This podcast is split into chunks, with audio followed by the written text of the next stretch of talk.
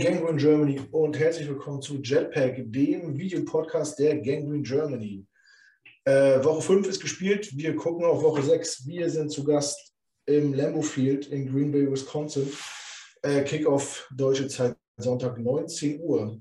Und wir wollen äh, ein bisschen, äh, bisschen auf das Spiel schauen, ein bisschen gucken, geht was, geht nichts äh, und haben uns mal wieder einen Experten eingeladen vom Gegner. Äh, heute zu Gast ist Sebastian von den German Packers. Grüß dich. Hallo. Und auf der grünen Seite der Macht heute neben mir aus dem wunderschönen Österreich der Andi. Servus. Grüß die, grüß die Hände. Grüß die Hände bis zum Ende. ja, cool, dass ihr Zeit habt. Ähm, bevor wir anfangen, eine News für, für alle äh, Gangrene Germany Mitglieder oder Follower. Ähm, wer am 30.10. nichts vorhat und in der Nähe von Oberhausen wohnt, also im Ruhrgebiet, ist herzlich eingeladen. Äh, es gibt ein paar Leute, die haben, die veranstalten eine Watchparty. Ähm, der Laden heißt 360, ist im Zentrum in Oberhausen, das ist glaube ich ein Einkaufszentrum, glaube ich. Äh, so kenne ich mich auch nicht aus. das Spiel ist, ja, wie gesagt, Sonntag, 30.10. Denkt dran, nächsten Tag ist Feiertag. Also die Ausweise nicht mitarbeiten. Äh, und es ist das Wochenende, wo wir die Uhr noch nicht umgestellt haben, aber die Amerikaner schon. Das heißt Kickoff 18 Uhr. Also wer Bock hat, äh, mit anderen positiv verrückten deutschen Jets-Fans oder Patriots-Fans wahrscheinlich auch, das Spiel zusammen zu gucken. Einfach hingehen oder wer Fragen hat, meldet sich bei uns. Wir leiten das gerne weiter. Ähm, ja, wenn ihr es einrichten könnt, macht es, macht immer super Spaß, wenn man nicht alleine gucken muss, sondern in Gesellschaft. Da kann äh, Sebastian auch äh, von singen, weil der hat nämlich äh, mit 80.000 Leuten das Spiel zusammen geguckt am letzten Wochenende seiner Packers in, in London gegen die Giants. Da sprechen wir später noch drüber. Als allererstes äh, möchte ich Sebastian gerne das Wort geben, äh, um sich mal vorzustellen, über die, äh, die German Packers ein bisschen was zu sagen. Wo findet man euch? Was macht ihr? Wie lange gibt es euch? Einfach mal ein bisschen frei von der Leber. Genau, ähm, also ich bin Sebastian. Ich bin seit Anfang des Jahres äh, Fan, äh, bei den Packers Germany Mitglied und uns gibt es jetzt seit letztem Jahr. Also letztes Jahr wurde der Verein im Juni gegründet ähm, und ja, wir haben jetzt inzwischen 350 Mitglieder ungefähr. Und äh, uns kann man auch jederzeit folgen, wenn man ähm, packers-germany.de eingibt. Da kommt man auf unsere Website und da kann man sehen, wie man zum Beispiel bei uns Mitglied werden kann, etc. Äh, oder was wir alles machen. Ansonsten vielleicht noch zu meiner Person. Ähm, ja, ich bin auch beim Fantasy Football relativ groß mit dabei. Ich weiß nicht, ob ihr von der Downset Talk Fantasy Bundesliga schon mal gehört habt. Da bin ich im Orga-Team zum Beispiel mit dabei und auch im Podcast, ähm, den, der da wöchentlich rauskommt. Ähm, und ja, ich bin jetzt auch bei Packers Germany. Ähm, Autor und im Podcast-Team. Im Podcast war ich jetzt bisher erst einmal, ähm, aber vielleicht ergibt sich da noch mehr. Und ja, als Autor schreibe ich hin und wieder Previews oder einzelne Spielerprofile, ähm, ja, genau, zu Packers-Spielern. Das ist so grob zu mir und zu Packers Germany. Ich weiß nicht, kann man da noch mehr sagen, aber. Ist die Chance. ich denke nicht, es passt soweit, glaube ich. Äh, wenn du sagst Autor und Redaktion, mit wie vielen Leuten macht ihr das und, und seit wann gibt es die Redaktion schon? Ähm, ja, also generell gab es das schon, bevor die Packers jetzt offiziell ein eingetragener Verein worden, geworden sind. Also ich glaube, vor drei Jahren ähm, ist das Ganze mal ein, äh, ist ins Rollen gekommen, weil sich da dann mehrere kleine Packers Fanseiten oder Fangruppierungen zusammengeschlossen haben und gesagt haben, hey, lass uns doch mal was gemeinsam machen. Und da kamen dann immer mehr Leute dazu. Ähm, inzwischen sind wir im Autorenteam 12 bis 14 Leute. Das ist ein bisschen unterschiedlich, je nachdem, wer gerade Zeit hat oder auch gehen ab und zu wieder welche raus, weil sie keine Zeit mehr haben, äh, was zu machen. Und es kommen andere dazu. Also, also ein bisschen dynamisch. Aber ja, wie gesagt, wir sind ein großes, großes Team. Die einen schreiben, manche haben ihre festen Kolumnen und manche sind nur im Podcast. Und ja, manche machen eben, ich sag mal alles und da gehöre ich eben auch ein bisschen dazu. Tausendsasser. Und, ja. äh, und Podcast wahrscheinlich auf allen gängigen Podcast-Formaten, vermute ich. Ja. Ähm, wie, wie oft bringt ihr was raus? Ähm, wir bringen zum einen, ähm, sprechen wir über das Spiel unter der Woche, das kommt meistens mittwochs raus und freitags kommt Enemy Territory raus, wo wir eben ähnlich wie jetzt dieses Format immer mit einem von dem Gegner sprechen und über das Team mal ein bisschen was erfahren. Das ist eigentlich auch immer ganz interessant. Also wer, wenn ihr äh, nicht auch nicht, wenn ihr nicht gerade Packers-Fan seid, ich habe mir den letzten auch angehört, äh, gegen die Giants, Enemy Territory. Äh, war sehr interessant. Ihr habt da eine, eine coole Herangehensweise, äh, um dem, dem Gast quasi sämtliches Wissen aus den Fingern zu saugen. Finde ich, hat mir gut gefallen. Ist ein cooles Konzept, wie ihr das macht. Ähm, auf jeden Fall. Was mich persönlich natürlich immer interessiert, äh, ist, wie bist du zu den Packers gekommen? Was hast du zum Bezug zu denen? Seit wann bist du infiziert? Ähm, ja, ich glaube, also vielleicht generell zum Football bin ich so 2016 gekommen. Ähm, also über RAN im Endeffekt, beziehungsweise über die Super Bowls, wie fast jeder Fan in Deutschland eigentlich. Ähm, also der, erste Super Bowl, den ich geguckt habe, war, glaube ich, mit Peyton Manning, der letzte. Und das hat mich dann mehr und mehr gecatcht. Und ähm, ja, und dann kam einfach dann im RAN jeden Sonntag die Spiele und da habe ich mehr und mehr reingeguckt und da kamen dann eben auch die Packers und die Packers waren mir irgendwie sofort sympathisch. Einerseits, weil es eben ein von den Fans geownter Club ist und keinen klassischen Owner hat, was ja im US-Sport extrem selten ist. Ähm, aber ich fand es eben auch einfach ein cooles Team. Ich fand auch Rogers damals sehr cool und fand auch die Spielweise einfach sehr erfrischend. Ich meine, ich bin jetzt normal nicht der klassische Erfolgsfan, als VfB-Fan muss ich sagen, waren es auch die letzten Zeiten auch eher schwer. Aber ähm, ich, ich glaube, man kommt auch einfach zu einem Team, was in der Zeit, wo man eben mit Football mehr zu tun hat, äh, einfach mehr mit dem Team in Berührung, wenn es eben einen gewissen Erfolg hat und nicht um den First Pick Overall mitspielt. Äh, ich glaube, das spielt dann letztlich auch eine kleine Rolle. Und so kam eins zum anderen und irgendwann war ich einfach richtiger Fan von den Packers und ja, also bestimmt seit 2017, 18 kann man mich so als solchen dann wirklich benennen und ja, und seitdem versuche ich mich mehr und mehr zu engagieren und eben jetzt seit diesem Jahr auch Artikel zu schreiben. Sowas. Ja, sehr, sehr interessant auf jeden Fall. Andi, du hast schon vor Wochen gesagt, dass du unbedingt in der Preview äh, zum Packerspiel dabei sein willst. Das hat tatsächlich auch einen Grund, oder? Naja, der Grund ist der, also ich habe zwei Seiten in meiner Familie. Das ist mein Vater, der eigentlich äh, aus, den, aus der Fuß Fußballszene kommt und dann auf einmal so einen Packers-Hype entwickelt hat und da gibt es nur Rogers dort und Rogers da und wie cool ist Rogers. Mein Vater ist jetzt 73 und, und ja, also er kennt schon die Regeln und er schaut sich jedes Match an, also ja, und dann mein Sohn, der eingefleischter Packers-Fan ist. Wie gesagt, äh, weiß nicht, was da falsch ist. Die Farbe wird so ungefähr stimmen. ja, und das war der Grund, warum ich dabei sein wollte. Und vor allen Dingen, weil ich einige Fragen hätte, auch wegen Rogers. Uh, und das mich natürlich sehr interessieren würde, das, was auch in der Offseason ein bisschen passiert ist, uh, wegen einem Vertrag und natürlich auch, uh, dass man ihn fast aller Waffen beraubt hat. Das heißt, Rogers ist ein Freibeuter ohne Messer, ist meine Meinung ja, da, da, kommen wir nachher noch dazu. Ähm, ja. Aber Andi, wie sieht denn bei euch der nächste Sonntag aus? Äh, spricht man da nicht bis, äh, bis 23 Uhr miteinander oder geht man sich aus dem Weg oder guckt man zusammen? Oder? Also ich, ich habe heute eine Gratulation von meinem Dad bekommen, dass die Jets gewonnen haben. ich habe die Gratulation leider nicht zurückgeben können. Äh, ja, äh, ich sage mal so, er ist ja eher, also die, wenn man der Sohn auch, die sind eher erfolgsverwöhnter wie wir Jets. Ja, weil da ist halt so, dass da schon ein bisschen mehr geht. Aber ja, man, man spricht schon darüber, aber halt so, so unter vorgehaltener Hand. Mein Sohn hat mir jetzt gerade geschrieben, weil ich gesagt habe, ich bin gerade beim Podcast äh, mit dem äh, Green Bay Packers äh, Fanclub und der hat geschrieben, oh Mann und ich nicht dabei, ja. Aber Sonntag, Sonntag ist fix oder ja? Sag ich, ja, der passt. Sonntag, Sauna und Football. Also. Sehr gut. Ja, das kann ja was geben. Ich hoffe, äh, ja. ihr könnt euch Montag noch in die Augen gucken. Ja, auf alle Fälle. Das, manche Sachen fangen immer so freundlich an und so spaßig äh, werden ganz bitterer Ernst. Ja. Äh, ja aber du, Knut, andererseits, ich bin Headcoach von einem, einem Footballteam in Österreich. Ja. Was soll ich da sagen? Wenn ich dort hinkomme und nur ein Jets-Leiber auch habe, ja. Also ich bin wirklich prügel gewohnt. Du hast ein dickes Fell, wie man hier sagt. Ja.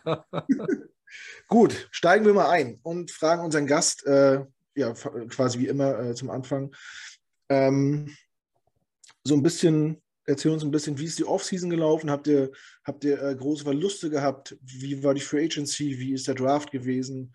Ähm, ja, wie, wie seid ihr in die Saison gekommen, so, also als aus Fansicht? Ja, ähm, ich glaube, man, man muss erstmal so anfangen, dass sich die Frage gestellt hat, was passiert mit Rogers. Also so unmittelbar nach dem Playoff aus war halt wirklich die Frage, okay, wie geht's weiter? Ich glaube, er hat sich die Frage ja auch selber gestellt und war sich nicht sicher, wohin geht's. Und es war ja sogar kurz die Frage, retired er oder nicht. Ähm, und dann hat er sich irgendwann entschieden, okay, ich bleibe doch bei den Packers. Und dann ging es darum, da muss der Vertrag verlängert werden ähm, was dann auch passiert ist, äh, letztlich zu, auch zu, einem, zu sehr teuren Konditionen, ähm, wo er auf jeden Fall die Hand drauf hat und sagen kann, wie es halt weitergeht. Und das hat halt ein bisschen dann diktiert, wie es weitergeht. Dadurch war halt dann weniger Cap Space zur Verfügung und eigentlich dachte man, wir werden sehr viele Spieler verlieren, weil wir eben nicht so viel Caps hatten. Aber dann kam eben diese Geschichte, dass Adams gesagt hat, ja, ich bin hier raus, ich habe hier keine Lust mehr und ich würde nicht mehr verlängern. Und da, das hat halt alles verändert, weil plötzlich hatten wir den Cap Space, der eigentlich für Adams geplant war, übrig und konnten den investieren, um einige Defense-Spieler wie Devontre Campbell oder Rasul Douglas zu halten, die letztes Jahr extrem gut gespielt hatten und den dann halt, äh, ja, mit denen dann zu verlängern, weil der Vertrag ausgelaufen wäre. Und ja, da kamen wir dann halt aber zu dem großen Problem mit Adams, ist die große Riesenwaffe von Rogers weg und eigentlich vielleicht auch die einzigste, die wir hatten. Und da hat sich da haben sich natürlich viele Fragen gestellt, wie fangen wir das auf in der Offseason? Ich persönlich ähm, hätte gerne einen Receiver wie Allen Robinson oder sowas als Ersatz gesehen in der Free Agency schon. Ähm, das hat sich dann aber problematisch oder der ging ja dann zu den Rams und dadurch war das zum Beispiel raus. Auch andere Optionen haben sich zerschlagen. Wir haben dann da nur Sammy Watkins geholt, das war dann klar, dass wir dann im Draft nachlegen würden. Wir hatten ja durch Adams dann auch noch einen weiteren First Rounder bekommen, hatten zwei First Rounder und hatten am ersten Tag im Draft in zwei Defense-Spieler investiert. Und da sind alle Fans wieder auf die Barrikaden gegangen. Wie kann denn das sein? Und ja, und letztlich führte das dann dazu, dass wir dann der, am zweiten Tag, äh, am 2.1, glaube ich, dann Christian Watson gedraftet hatten, der von vielen Experten ja eher später gesehen worden ist, halt als Talent, was man ein bisschen entwickeln muss, was noch nicht sofort ready ist zu spielen, aber was grundsätzlich viel Talent mitbringt. Und dann in der vierten Runde hatten wir dann noch Romeo Dubs gedraftet. Der ging, flieg, flog aber total unter dem Radar. Und dann ging es so weiter, dass sich Watson erstmal verletzt hatte, beziehungsweise seine Verletzung aus dem College äh, erstmal ja, ja, wieder heil werden musste. Und ja, dadurch stand er dann nicht zur Verfügung, aber Dubs hat im Trainingcamp massiv überzeugt und dann ging es in die ersten Spiele und es hat sich so ein bisschen gezeigt, was man befürchtet hatte. Auf Receiver fehlen einfach noch ein paar Optionen, ähm, beziehungsweise die Rookies sind noch nicht da, wo man sie vielleicht erwarten könnte, oder beziehungsweise das Team ist einfach nicht da, wo es letztes Jahr mit Adams war, beziehungsweise die Offense. Und ja, die Defense stand in der Offseason noch sehr im Fokus, weil man eben viele Leute halten konnte und nochmal First-Round-Picks investiert hatte. Hat zum Beispiel Adrian Franke auch gesagt, für ihn ist das eine Top-3-Defense. Ähm, die kann richtig überzeugen, vor allem mit Rashan Gary. Und nach den ersten Spielen muss man auch sagen, ähm, Rashan Gary spielt wirklich auf dem Level, was man erwartet hat. Aber der Rest der Defense hat seine Probleme und es liegt eventuell auch an unserem DC. Mhm. ja, an, hm, und ansonsten jetzt nochmal, vielleicht um es vielleicht abzuschließen, ähm, und jetzt kam halt im letzten Spiel die Niederlage gegen die Giants und jetzt muss man einmal gucken, wo man steht und wie jetzt die Rest der Saison verläuft. Jetzt sind äh, fünf Spiele gespielt, so ein, ein Viertel, ein Drittel sind schon rum.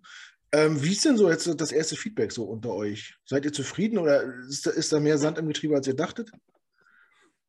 Mm, also ihr hattet auch vorher gesagt, so ein bisschen erfolgsverwöhnte Packers, das stimmt ja letztlich schon. Mm, wir gehen eigentlich immer in die Saison mit, mit, dem, mit der Anforderung, dass wir Playoffs spielen. Weil wenn du die Playoffs nicht erreichst mit Rogers, ist es eigentlich eine schwache Saison, die gescheitert ist. Ähm, und wie weit es dann in den Playoffs geht in der NFL, ist immer schwierig zu sagen. Ähm, da kann immer Glück dazu, äh, beziehungsweise Pech dazu kommen, wie wir gegen die Niners äh, letztes Jahr mit den Special Teams Fehlern, dass, wo du das Spiel im Normalfall sicher gewinnst, aber in dem Spiel hat es halt einfach wieder nicht sein sollen. Und Deswegen kann man jetzt schwer sagen, das Ziel ist der Super Bowl, aber letztlich bist du halt in diesem Kreis der Contender, wo du sagst, es geht um die Player, in die Playoffs reinzukommen und dort so weit wie möglich zu kommen. Im besten Fall halt mal zum Super Bowl. Das ist eigentlich auch das, was wahrscheinlich Rogers Ziel ist, einfach noch seinen zweiten Ring zu holen, was bisher in den letzten zehn Jahren nicht geklappt hat. Und ja, und jetzt steht man mit 2 und 3-2 äh, da und hat jetzt ein paar einfache Gegner, aber man darf auch nicht vergessen auf dem Schedule, es kommen noch die Buffalo Bills, es kommen noch die Eagles ähm, und noch einige weitere starke Teams. Deswegen wird es schwierig, wie weit man dieses Jahr kommt. Und ich bin zum Beispiel auch nicht sicher, ob wir der Favorit auf den Division-Sieg sind. Mhm. Ich hätte eine kurze Frage, und zwar wegen Rogers. Ja. Viele Kritiker oder Experten sagen, er nimmt das Ganze nicht wirklich mehr so ernst.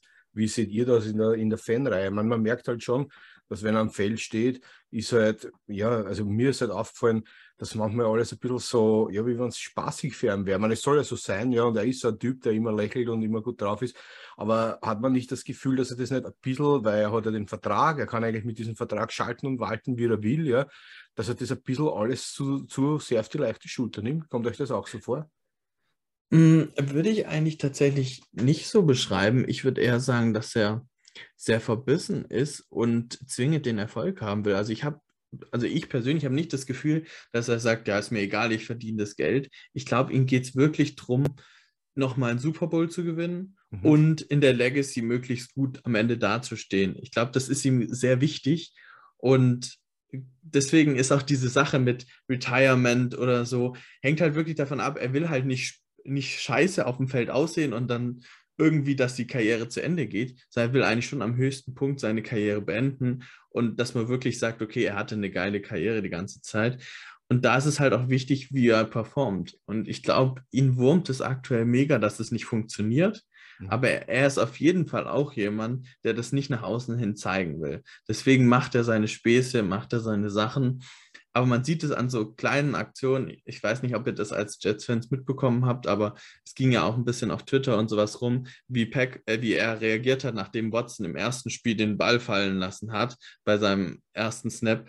Und da war es wirklich so, oh nee, schon wieder. Und das zeigt für mich schon, dass er da mit Ernsthaftigkeit schon rangeht aber ihn ist halt wurmt, dass es halt die letzten Jahre immer nicht funktioniert hat. Irgendwas hat immer nicht gestimmt. War es die Defense nicht? War es der, der Head Coach, der nicht funktioniert hat? Also McCarthy in den letzten Jahren zum Beispiel.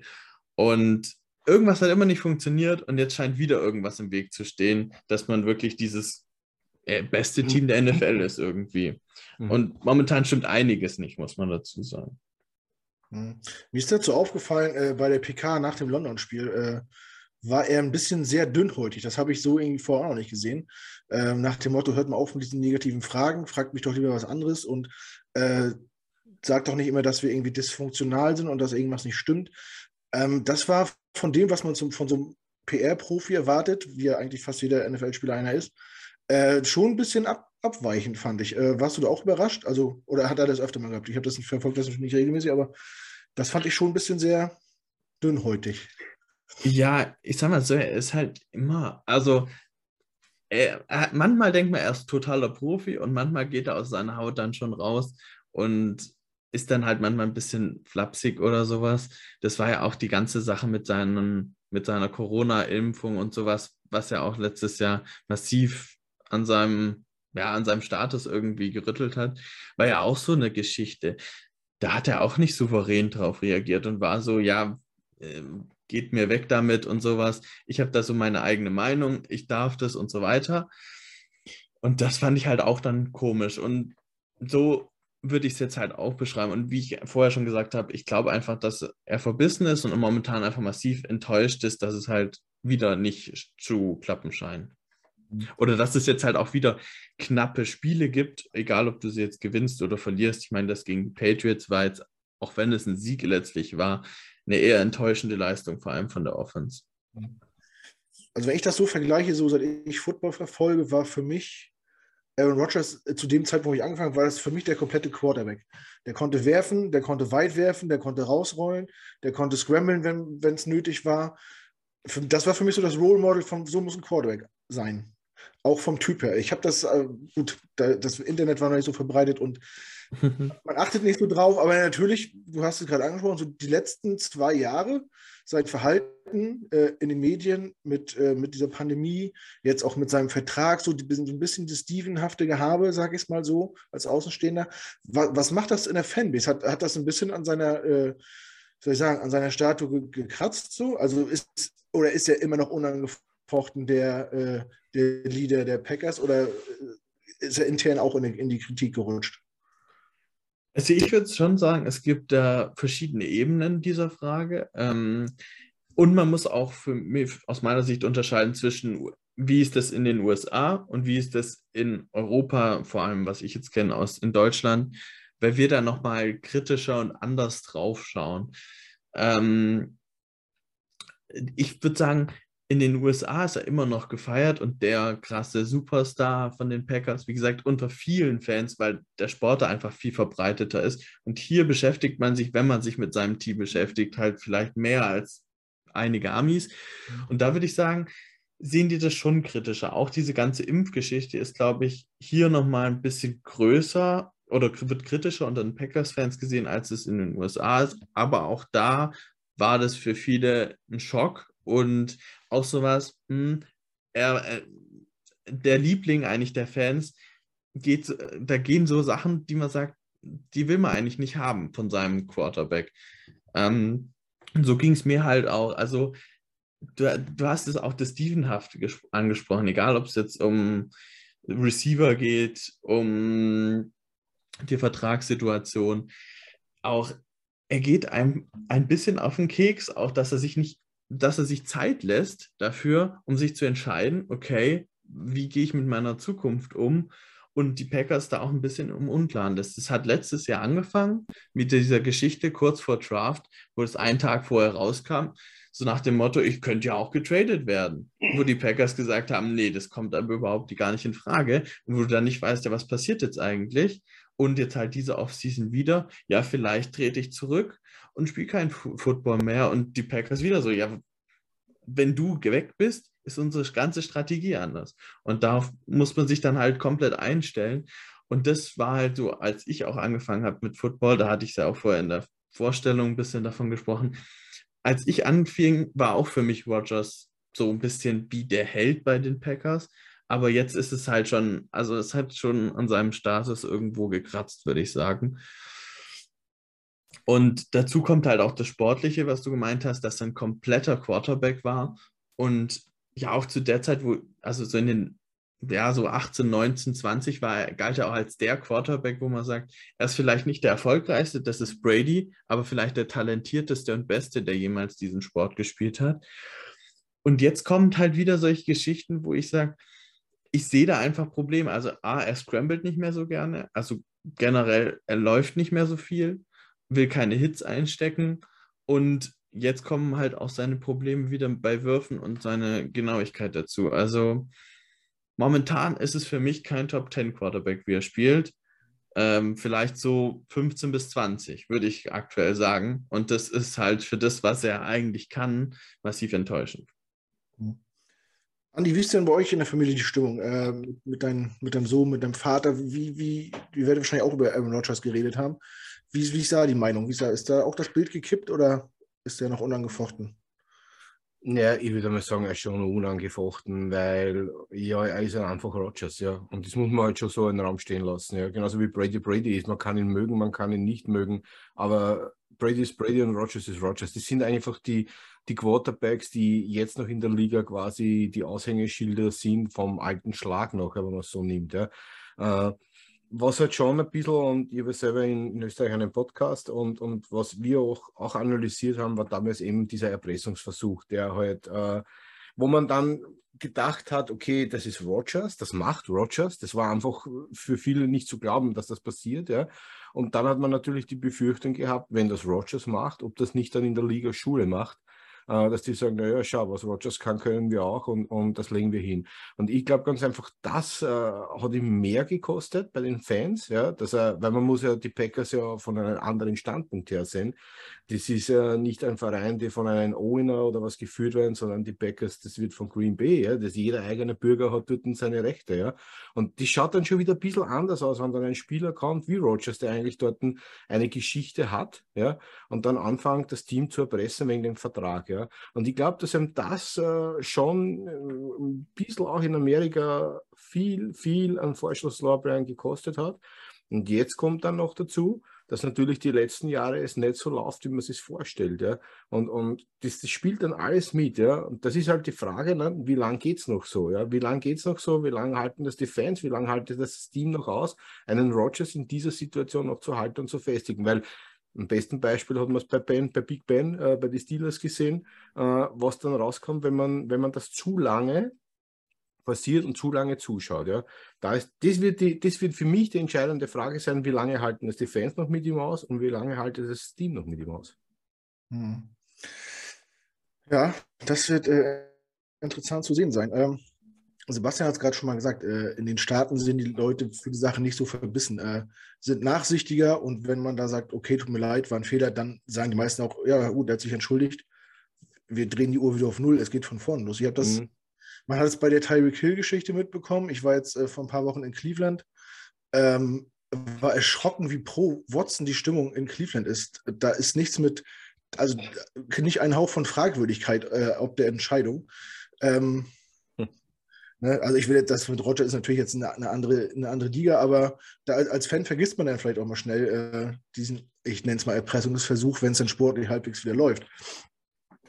Auf der anderen Seite ähm, frage ich mal, kann man auch Rogers verstehen, dass er jetzt sagt, so entweder, entweder wir sind jetzt erfolgreich, das wird vielleicht nicht so einfach sein, wie man sich das vorstellt, oder ich kassiere nochmal richtig ab, weil über Jahre hat man so als Außenstehender den Eindruck gehabt, als wenn die Organisation vielleicht nicht alles tut, um ihm äh, das bestmögliche Team zur Hand zu geben oder ihm seine Wünsche vielleicht äh, zu erfüllen. Ne? Man hat selten für die Offense gedraftet, man war immer super inaktiv in der Free Agency. Ähm, sind das so Sachen, die den Packers jetzt vor die Füße fallen, wo, wo so seine Zeit zu Ende geht? Weil ehrlich gesagt, ein Ring für so einen Quarterback ist eigentlich weggeworfen, in meiner Meinung nach. Ja, da würde ich an sich auch mitgehen. Also, das hatte ich ja vorher schon gesagt, dass, äh, und das kann ich eben total nachvollziehen, dass er halt auch am Ende auf seine Karriere zurückblicken will und sagen will, ich will mehr als nur einen Ring haben, weil ich den eigentlich auch verdient habe. Und da kann ich das dann schon nachvollziehen, dass er sich ein bisschen oder dass er das manchmal kritisiert. Also ich meine, das ist sicherlich das beste Beispiel, wo du, worauf du vielleicht auch ein bisschen drauf anspielst, ist sicherlich die Geschichte mit Jordan Love und dem First-Round-Pick, ähm, den wir investiert haben in einen Quarterback, den potenziell ersetzen kann oder der Nachfolger von ihm werden kann, statt ihm einen Receiver für, an den Pick zu geben, zum Beispiel. Und das sind auch auf jeden Fall faire Kritik. Man muss an der Stelle bei dem Love Pick sagen, in der Saison davor sah er auch nicht so gut aus, wie wir ihn sonst davor und danach auch wieder gesehen haben. Ähm, aber das waren auf jeden Fall Sachen, wo auch die Kommunikation nicht so funktioniert hat, weil er das scheinbar tatsächlich während dem Draft erst erfahren hat, dass jetzt hier ein, ein Quarterback gepickt wird, der in, ich sage jetzt mal, in einer Konkurrenz zu ihm in gewisser Art und Weise steht.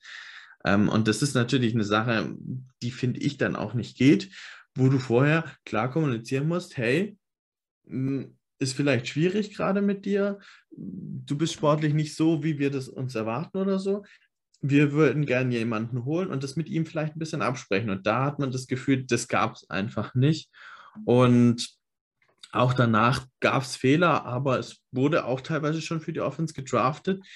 Mit FA sind immer ein bisschen problematisch, weil zum einen, du hast einfach auch einen großen Rogers-Vertrag. Seit Jahren, seitdem er Rookie ist, verdient Rogers fast jedes Jahr ein Top 5 Quarterback-Gehalt. Da wird es halt auch schwierig, eine Offense und eine Defense auf, äh, aufzustellen oder ja, zusammenzubauen, die einerseits funktioniert ähm, oder die so gut funktioniert, dass du ein Super Bowl-fähiges Team hast, wenn eben dein Quarterback so viel Geld verdient ich meine, zum Beispiel jetzt Adams und Rogers zusammen würden schon 80 Millionen fast kosten, wenn man sich das überlegt.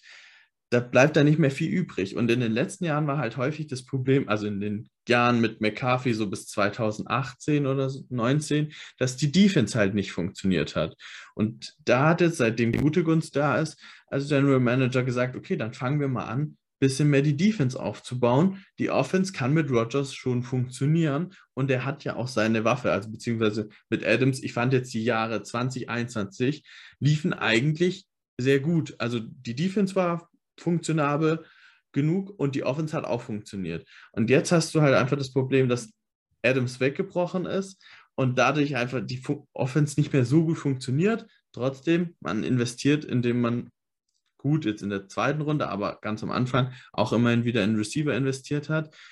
Und cap-technisch war es halt nicht möglich, jetzt einen großen Spieler vielleicht nochmal zu holen, ja. ähm, den man sich da sonst vorgestellt hat. Also es ist immer schwierig, da kann man immer kritisieren, aber ich finde es teilweise auch verständlich. Also ich bin da so ein bisschen zwiegespalten, auf welcher Seite ich da stehen soll und kann beide Seiten so ein bisschen nachvollziehen.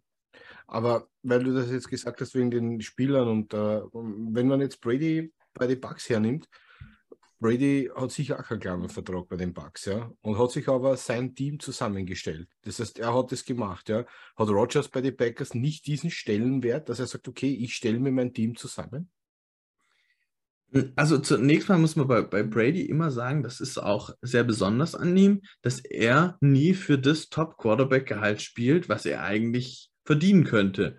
Also er hat, zumindest soweit ich das weiß, nie so Top 5 Quarterback-Gehalt bekommen, zumindest nicht konstant mhm. und teilweise für viel weniger gespielt. Und sagt halt dafür, okay, ich bin hier aber im Mittelpunkt. Und was sicherlich auch nochmal ein Unterschied ist, als er jetzt zu Tampa Bay kam, die haben ihn verpflichtet und mussten ihm wahrscheinlich so ein bisschen garantieren, ja, hier, du bist unser Superstar. Wir wissen davor, wie es mit Winston aussieht und dass es nicht funktioniert, wir wollten dich unbedingt haben. Und dass er sich dann da, sein Team quasi von Grund auf so ein bisschen aufbauen konnte.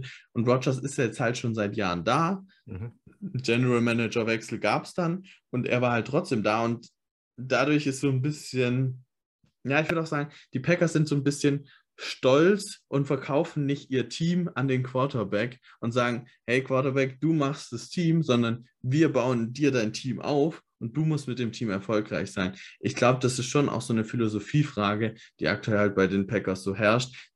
Die kann man gut oder schlecht finden, aber ich persönlich bin bei dem Standpunkt zu sagen, ich will halt, dass das Team im Vordergrund steht und nicht der Quarterback. Egal wie gut er ist, es geht immer noch ums Team. Es ist eine Teamsportart und ich kann auch ein Team um Quarterback herumbauen, der nicht Elite Quarterback ist und funktionieren kann, wenn er halt dann im Gegensatz zum Beispiel günstig ist. Okay. Das stimmt. Ich, ich würde mal behaupten, äh, dass wenn Rogers einen zweiten Ring wollen würde, hätte er wechseln müssen oder äh, einen kleinen Vertrag unterschreiben müssen, aber das ist meine Meinung. Wie, wie, hätte denn die Fanbase das aufgefasst, wenn er wirklich gesagt hätte, Leute, ich will einen zweiten Ring, das sehe ich hier nicht, bitte tradet mich. Wäre das okay? Würde man sagen, okay, du hast äh, die Knochen hier jahrelang hingehalten, uns einen Titel geholt, so wie, weiß ich, Stafford, reit in, guck, was du noch hast. Hm, das ist eine gute Frage. Also aus Vereinssicht, glaube ich, wäre das kein Thema gewesen, ihn zu traden. Ähm, das war relativ. Hm? Wenn er es gewollt, wenn er gesagt hätte, so, mir reicht es jetzt, ich muss nochmal woanders ja, also wie gesagt, das, diese Thematik gab es ja vor dem Draft letztes Jahr. Ähm, und da haben sie äh, relativ schnell klargemacht, dass es einen Trade so nicht einfach geben wird, weil man so einen nicht abgeben möchte. Natürlich hätte er dann jetzt ein Holdout und sonst was gemacht. Das ist eh jetzt Watson, äh, wie jetzt auch ähnlich die Watson-Geschichte, sowas kann sich dann natürlich auch jahrelang ziehen. Weiß man nicht. Ähm, aber diese Saison war ja zum Beispiel eher die Frage, tritt er komplett zurück und spielt keinen Football mehr?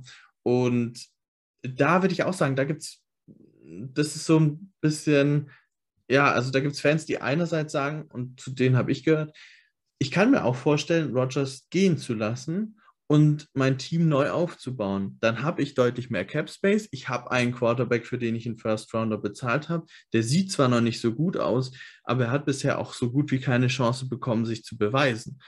Und gib ihm einfach mal eine Saison und dann sehen wir, wo wir mit ihm stehen.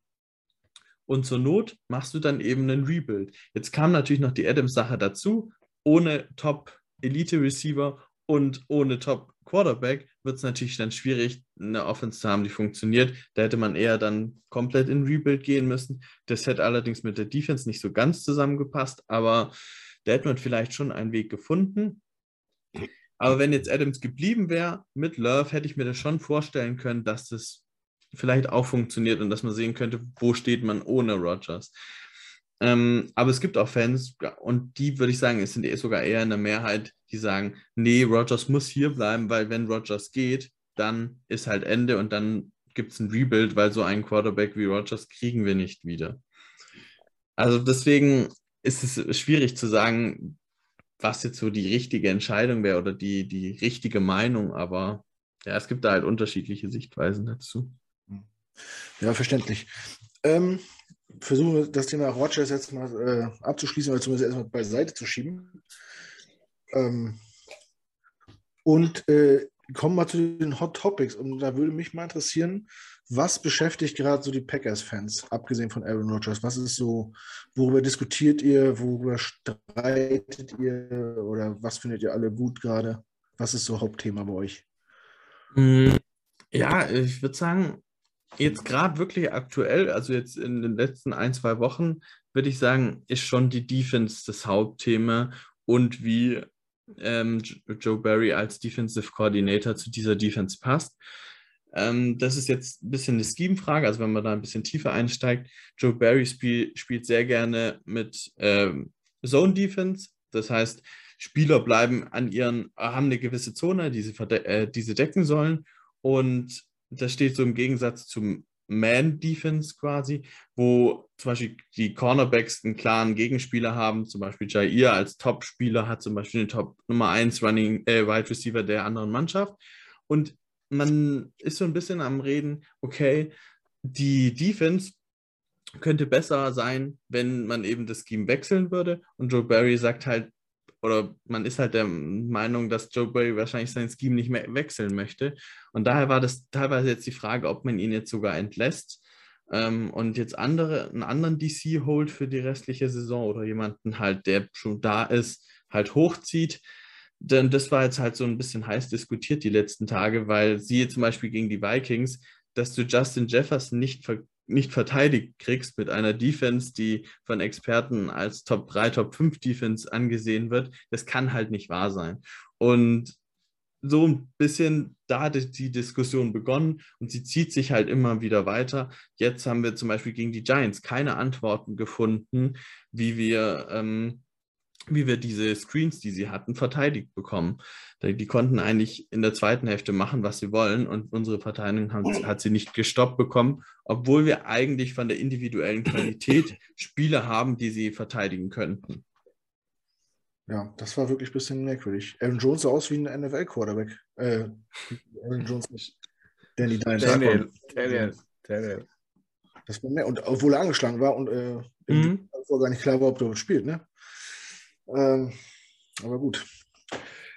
Ja, ähm, ich, ich habe zwei Fragen aus unserer Community äh, bekommen, die, also die, äh, die an euch gerichtet sind. Und die erste geht auch wieder Aaron Rodgers. Und zwar geht es um das Verhalten oder das Verhältnis zu seinen Rookie-Quarterbacks. Sind die Erwartungen, die er hat, zu hoch in, in, in die jungen Quarterbacks? Man hat, oder man, es wird oft gezeigt, die, wie er sich abwendet oder wie er genervt guckt oder abwinkt, wenn weiß nicht, Q oder was weiß ich, wer äh, einen Ball droppt oder falsch läuft oder so.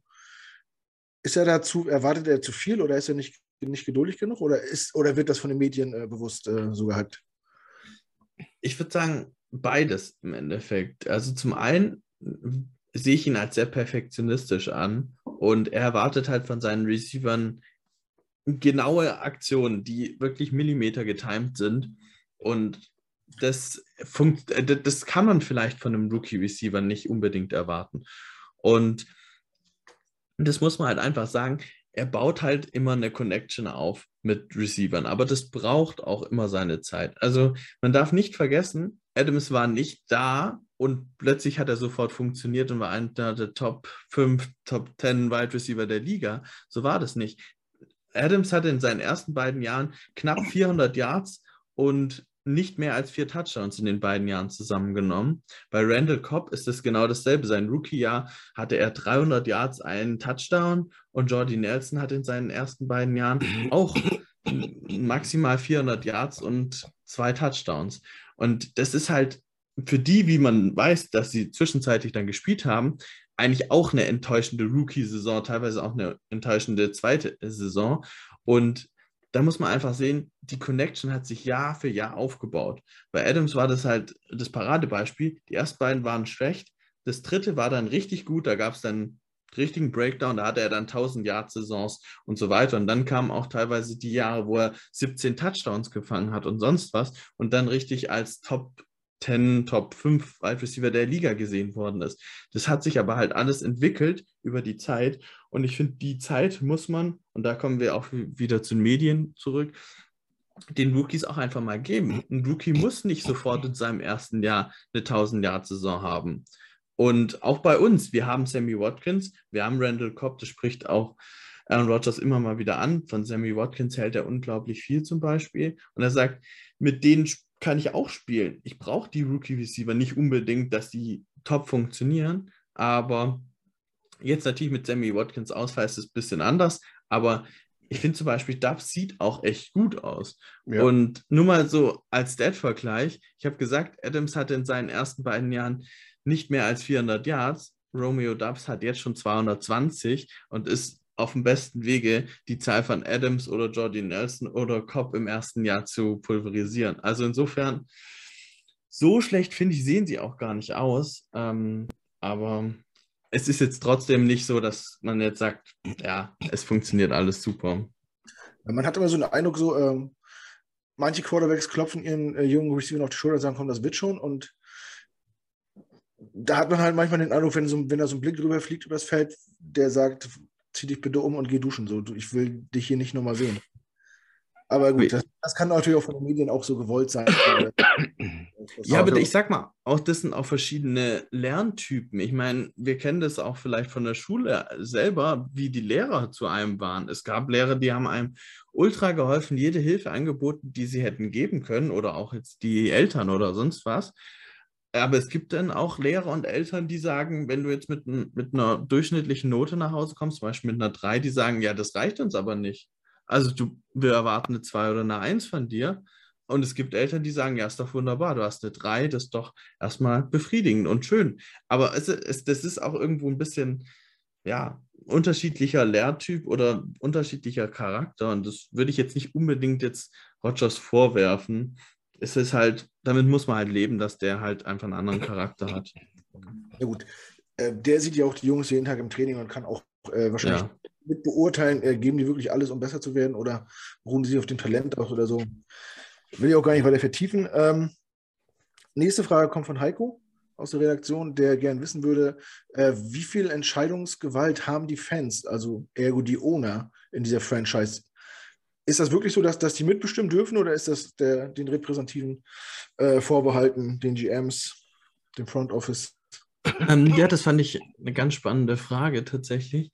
Ähm, es ist so, ähm, es gibt ein jährliches Shareholder-Meeting, das heißt, Shareholder sind alle, die bei den Packers quasi ja, Teil, also die einen Teil von den Packers sich quasi gekauft haben, wie beim, wie Aktionäre im Wirtschaftssystem. Und da gibt es eben ein, das jährliche Shareholder-Meeting. Und dort wählt man das Board der of Directors, heißt es. Das sind 45 Leute, glaube ich, die gewählt werden. Und die wiederum wählen ein siebenköpfiges Team, ähm, das nennt sich Executive Committee. Und das entscheidet halt letztlich, oder das führt die Packers ähm, an dieses siebenköpfige Team. Und da steht natürlich ganz vorne der Präsident oder CEO bei uns, Mark Murphy. Und der wird quasi halt von den Mitgliedern oder von den Shareholdern quasi so gesehen gewählt. Und der entscheidet letztlich, wie wird das Front Office aufgebaut? Was, wer ist der GM, wer ist der Head Coach, etc. Also bei uns ist es dann mehr so, er hat den GM dann geholt und der GM hat, kümmert sich halt drum, wer sind die Coaches, etc. Aber also indirekt kannst du die wählen, aber ich würde jetzt nicht sagen, jetzt, da kann sich jetzt nicht eine Gruppe von Fans zusammenschließen und sagen, wir möchten jetzt Matt LaFleur äh, feuern oder so, weil, weil er uns nicht gefällt. Das würde nicht durchgehen. Aber du kannst halt nächstes Jahr sagen bei der Wahl, okay, wir wählen jemand anderen als CEO oder sowas und er, der könnte die Packers anders aufstellen. Aber in den letzten Jahren gab es da einfach ja, eine gewisse, gewisse Konstanz und es sind auch so viele Leute Shareholder, dass es da schwierig ist, da, also da muss schon was sehr Großes passieren, damit da große Veränderungen passieren. Also mhm. letztlich ist der Einfluss eines Einzelnen nicht wirklich groß. Aber echt interessantes System, oder? Absolut, ja. Also ein Verein halt, ne? Ja, ja. ja. Echt, echt cool, ja. Das so gar nicht. Ich, weißt du, wie das gekommen ist eigentlich? Also, das ist. Ähm, ja, also das ist eigentlich schon, äh, ich würde sagen, mehr oder weniger seit Beginn so. Also das gibt es, glaube ich, schon seit den 30er Jahren, das System so. Ähm, also die Packers wurden ja in den äh, früh, äh, späten Zehnern, Anfang 2000, äh, 20er Jahre, also 1920 quasi gegründet und da, also wie das direkt am Anfang war, weiß ich nicht, aber relativ schnell kam es eben dahin, okay, wir bleiben bei diesem System, dass wir halt ein, ja, ein Shareholder geführtes Verein sind und keinen, der jetzt hier einen hat, der alles bestimmen kann, wie Jerry Jones bei Dallas zum Beispiel. Gutes Beispiel. das, ist ja wirklich, das ist wirklich ein extremes Beispiel, ja. Der ja. Äh, krasser wäre nur noch gewesen L. Davis damals bei den Raiders, der ja. ja. von Coach bis Owner bis äh, GM ja auch äh, alles, alles Alles. Tausend sagst du auch. Ähm, gut, Heiko hat noch zwei Fragen. Ein, einmal will er wissen, ich denke, das ist eher Spaß. Ich meine, welcher Käse ist der beste? Also ich persönlich nehme Käse bei bei Auflaufen und auf meine Pizza. Ähm, äh, deswegen kann ich da keine nähere Information geben. Dann nimmst du einfach so eine Tüte Pizzakäse und dann sagst du, gut, so. Ja. Ja. Gut, anspruchslos. Also, ich weiß nicht, du warst, warst du schon mal in Wisconsin? Nee, selber noch nicht tatsächlich. Ich, ja, wenn du mal hinfährst, wäre es ja interessant, wie die Leute vor Ort äh, über Käse denken. Ob das wirklich, ob das nur ein Vorteil ist oder ob die wirklich so also da soll es guten Käse geben. Da gibt es auch Käseweltmeisterschaften und sonst was. Da habe ich schon das Tollste gelesen. Aber wie der Käse jetzt zum Beispiel aus der Region, das kann ich auch überhaupt nicht sagen. Also selber probiert habe ich den noch nicht. Ich kenne mich nicht aus. Ich weiß nur, dass, kennt ihr, wart immer Wrestling-Fans? Mr. Kennedy war ja auch aus Green Bay, Wisconsin. Ähm, und weiß nicht, wenn man schon in den Staaten war, also man, ich habe immer das Gefühl, als wenn die Amis irgendwie überhaupt keinen Wert auf, auf Nahrung legen oder auf Lebensmittel und schon gar nicht auf Käse so, aber ja, es wird auch, wird, auch unterschiedlich, wird auch unterschiedlich sein. Also ich, ich denke, es, es, wird sicher in Regionen, wo man wahrscheinlich mehr Wert darauf legt und dann Regionen, so wie es bei uns auch ist. Ich meine, ich bin zum Beispiel der Meinung, dass die Holländer überhaupt keine Esskultur haben. Entschuldigen, ich bin ein Holland-Fan, ja, verzeihen an alle Holländer, ja, aber es ist meine Meinung. Also ich glaube, das ist auch, es ist verschieden, ja. Jeder wird es äh, äh irgendwie wie anders sehen. Ne? Glaub, ja, jeder hat ja, sein. ja, und jeder hat ja auch seine eigenen Spezialitäten. Also, ja, dort gibt es wieder den Speck, dort gibt es wieder den ja. Beef Pork und, und die Käse. Ich glaube, Green Bay macht schon guten Käse. Also dort wird schon was Spezielles geben wahrscheinlich, ja. ja wir, wir, wir, warten auf Sebastians Bericht, wenn er mal da gewesen ist. ja. ähm, gut, und äh, Heiko will auch noch wissen, äh, was erwartet ihr nach der Zeit von Aaron Rodgers? Wird es ein großes Loch geben oder wird das ein fließender Übergang werden? Oder? Das ist wirklich eine Frage, wie man, wie man das getimt kriegt im Verein. Ähm, ich sage mal so, nach Favre hätte auch niemand gedacht, dass danach wieder ein Quarterback kommt. Also das konnte man sich auch eigentlich gar nicht vorstellen, dass wieder ein Quarterback kommt, der in den Top 10 All-Time vielleicht reingehört. Und das ist halt schon was extrem Besonderes gewesen damals. Und das könnte jetzt halt, also nicht in dieser Ausprägung, aber es könnte natürlich schon sein, dass die Packers in dem Jahr, wo dann Rogers retired oder sonst was, im ersten Jahr wieder einen guten Quarterback auswählen. Das kann natürlich passieren, aber es wäre auch sehr gut denkbar, dass es jetzt über Jahre so aussieht, dass wir wie die Browns ewig auf der Suche nach einem Quarterback sind. Ähm, oder jetzt wie die Panthers dieses, äh, die letzten Jahre das kann natürlich auch passieren. Und dann ist halt auch die ist, hätte man noch Love zum Ausprobieren. Wenn es dann aber in zwei, drei Jahren erst der Fall ist, vermute ich, dass Love schon längst weg ist Und dann muss man gucken, wie dann die Situation ist, wen man als Backup-Quarterback hat, ob der das probieren kann oder ob man sich dann tatsächlich auch mal einen kompletten Rebuild macht. Also man muss auch sagen, die Cap-Situation zum Beispiel für nächstes Jahr sieht so aus, wir haben minus eine Million Cap und wir müssen eigentlich noch mit einigen Spielern verlängern, wie Elton Jenkins, Lazar, ähm, Randall Cobb etc. Da gibt es viele, deren Verträge auslaufen und die unter Umständen, siehe Jenkins, sehr teuer werden könnten. Und wir haben einfach den Cap Space nicht. Also es wäre auch denkbar, dass man alles ein bisschen nach hinten schiebt und dann mal ein paar Jahre auch komplett auf Rebuild hat und eher mal Richtung Top 10 Pick schielen muss als Richtung Playoffs. Also ich persönlich rechne nach der Rogers-Saison eher mit bisschen Rebuild und sowas, äh, mit etwas schwächeren Saisons, aber das wäre dann auch mal in Ordnung. Ist auch mal wieder an der Zeit, dass andere Teams vorne stehen, wie die Jets vielleicht äh, oder so. Und ja, andere Teams mal unten sind. Ich finde, das gehört halt dazu und das macht halt auch den, den Football aus, dass es da eben so einen Regenwechsel gibt. Aber findet ihr nicht auch, dass, äh, dass die letzten, ja, sage mal, letzten zwei Jahre, dass die NFL extrem zusammengerückt ist? Also diese, diese Teams, die jetzt immer so waren wie Patriots, äh, Packers, die immer Steelers, wo man gesagt hat, okay, die sind sowieso immer im Playoff, die sind sowieso immer. Ich finde, das hat sich jetzt wirklich extrem zusammengeschrumpft. Man, man, ist irgendwie schon, viele Teams sind auf Augenhöhe. Findet, empfindet ihr das auch so? Also kann ja sonst auch Knut schon mal antworten. Aber... Ja, soll ich schon mal antworten? Also ich ja. finde ich finde es dies Jahr extrem, wenn ich sehe, wie viele Teams gerade 3-2 und 2-3 sind. Äh, keins, bis auf die Eagles, da kaufe ich es aber auch noch nicht so richtig. ähm, die sind 4-0, dann hast du, dann hast du äh, die Texans als zurzeit schlechtestes Team vom Rekord, die aber trotzdem immer gut mitspielen. Ja.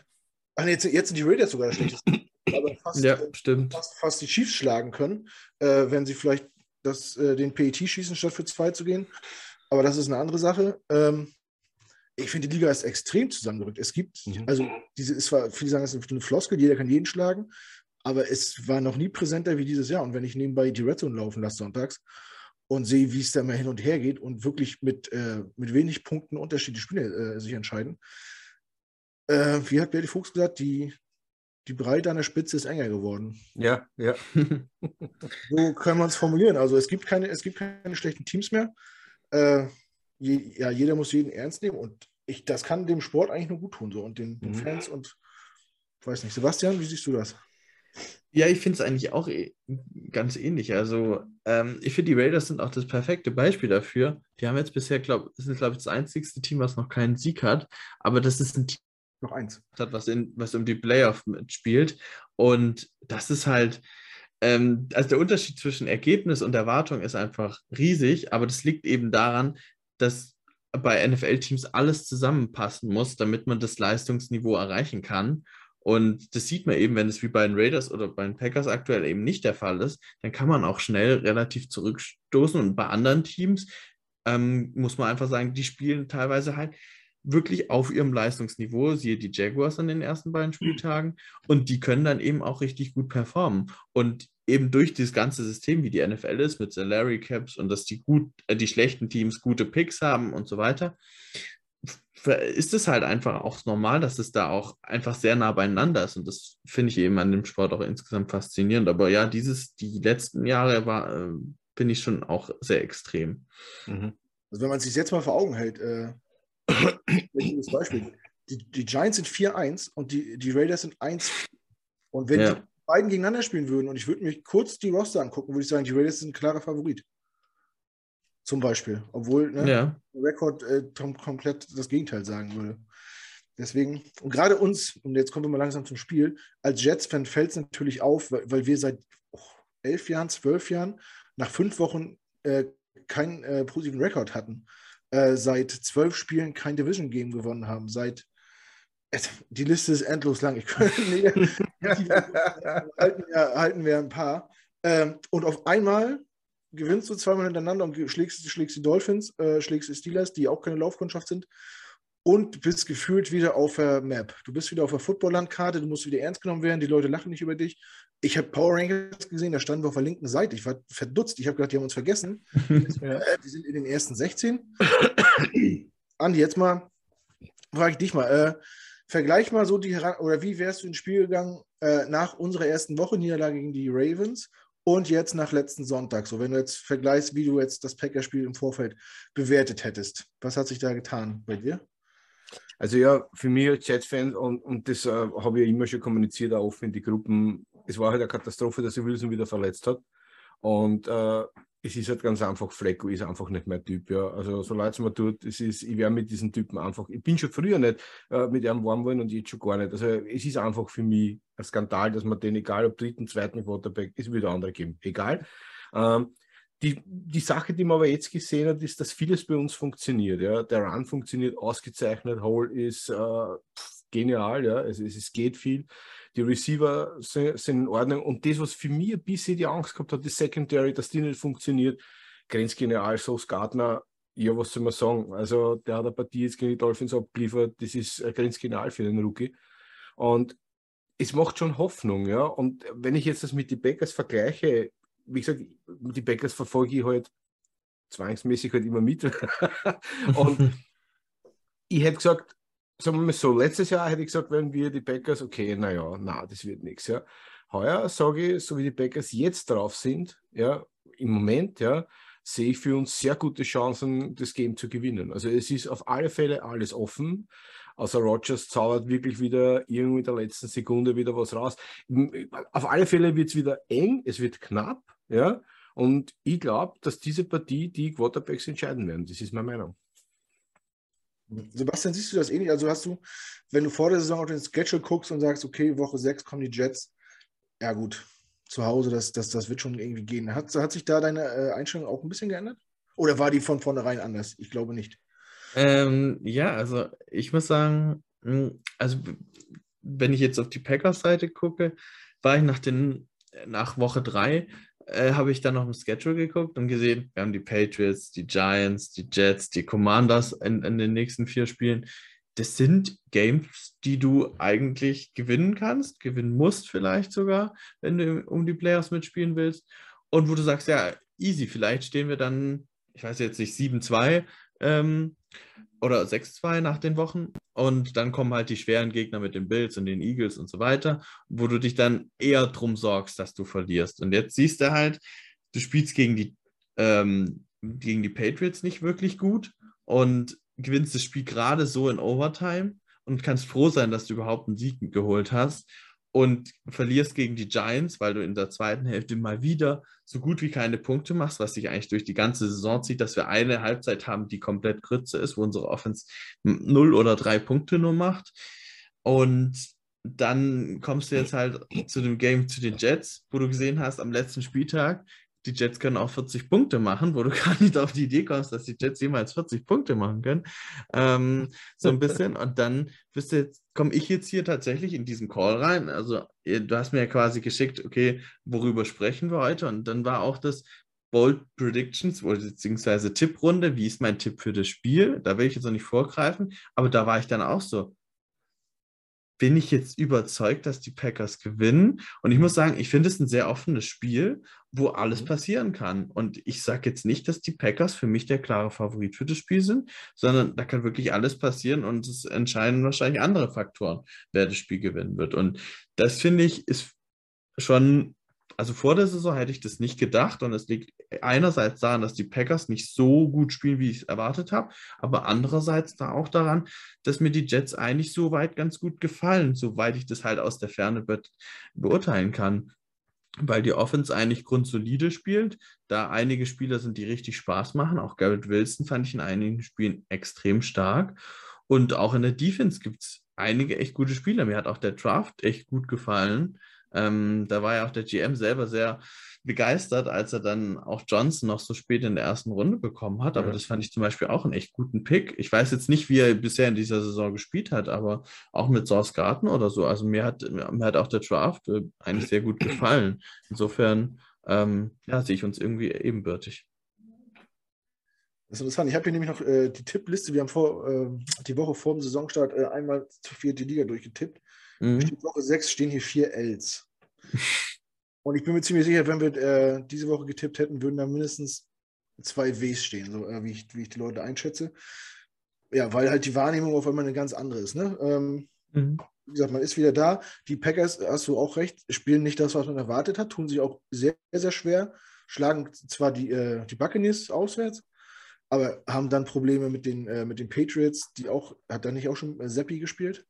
Ja, genau. Seppi hat eigentlich das Gro Großteil des Spiels gespielt, ja. ja ähm, dann verliert ihr in London. Gut, London ist immer ein bisschen schwer zu bewerten mit, mit Reise und Zeitumstellung und so und ah, wer, wer gereist wann an und wer kommt damit besser klar.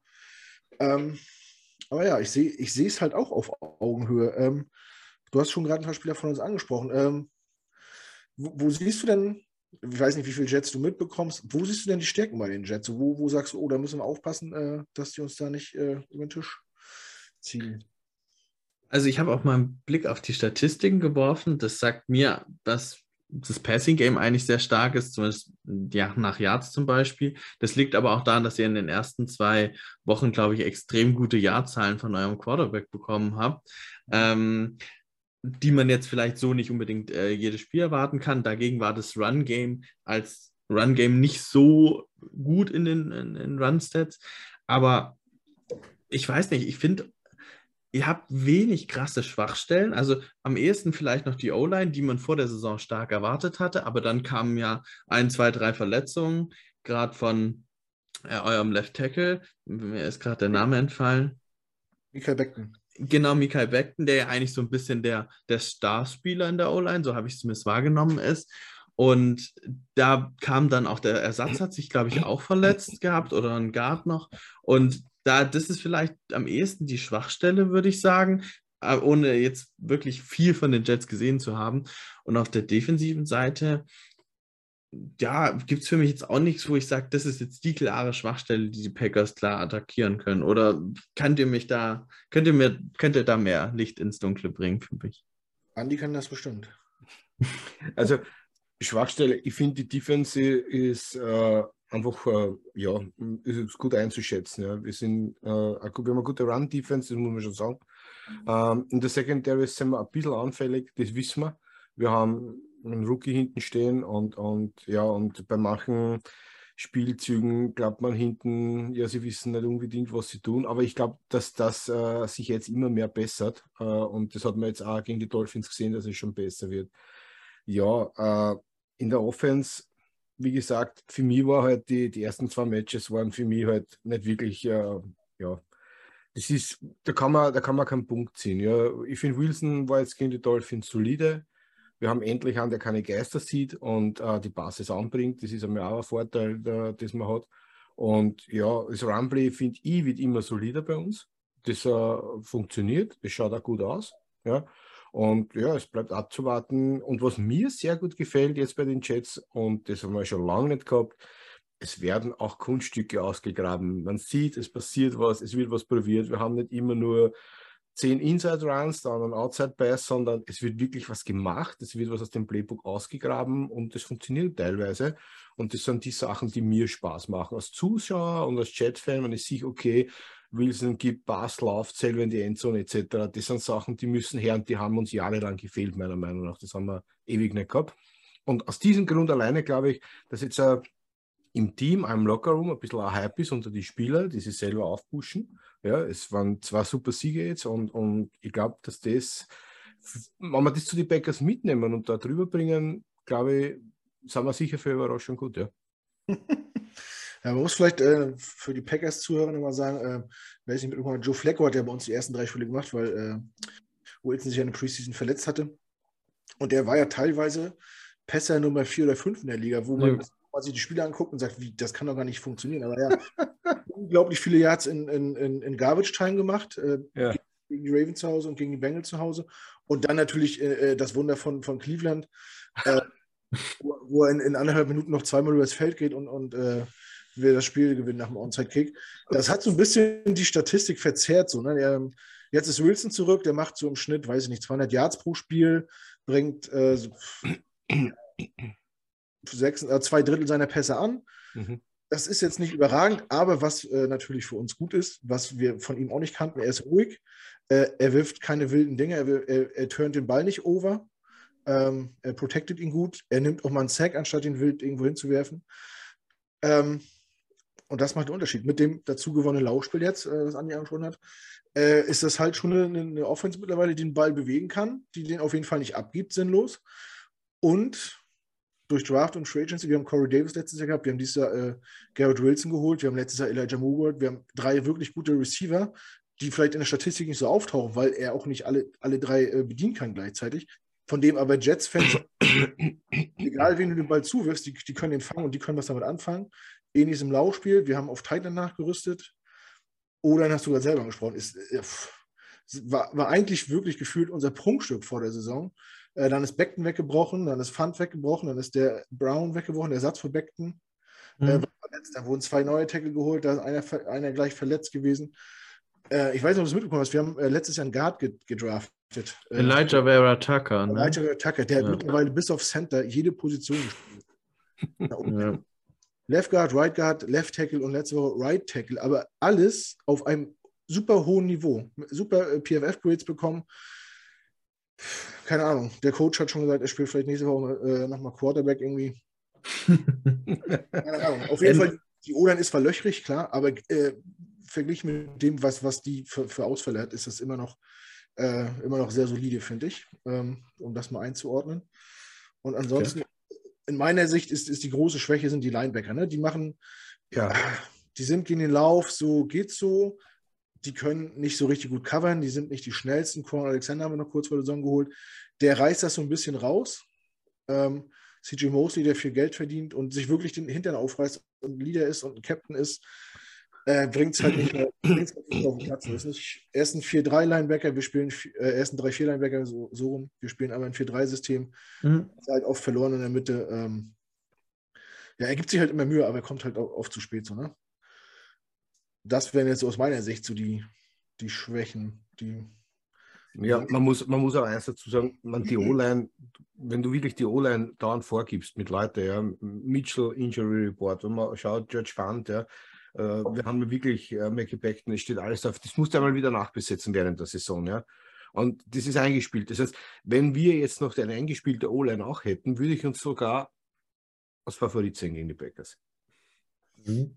Ja, sage sag ich, wie es ist. Ja? Also da wird, wird wahrscheinlich noch mehr drin sein, aber nur in der Form, wie die Packers jetzt sind. Ja? Auch dazu zu sagen. Ja?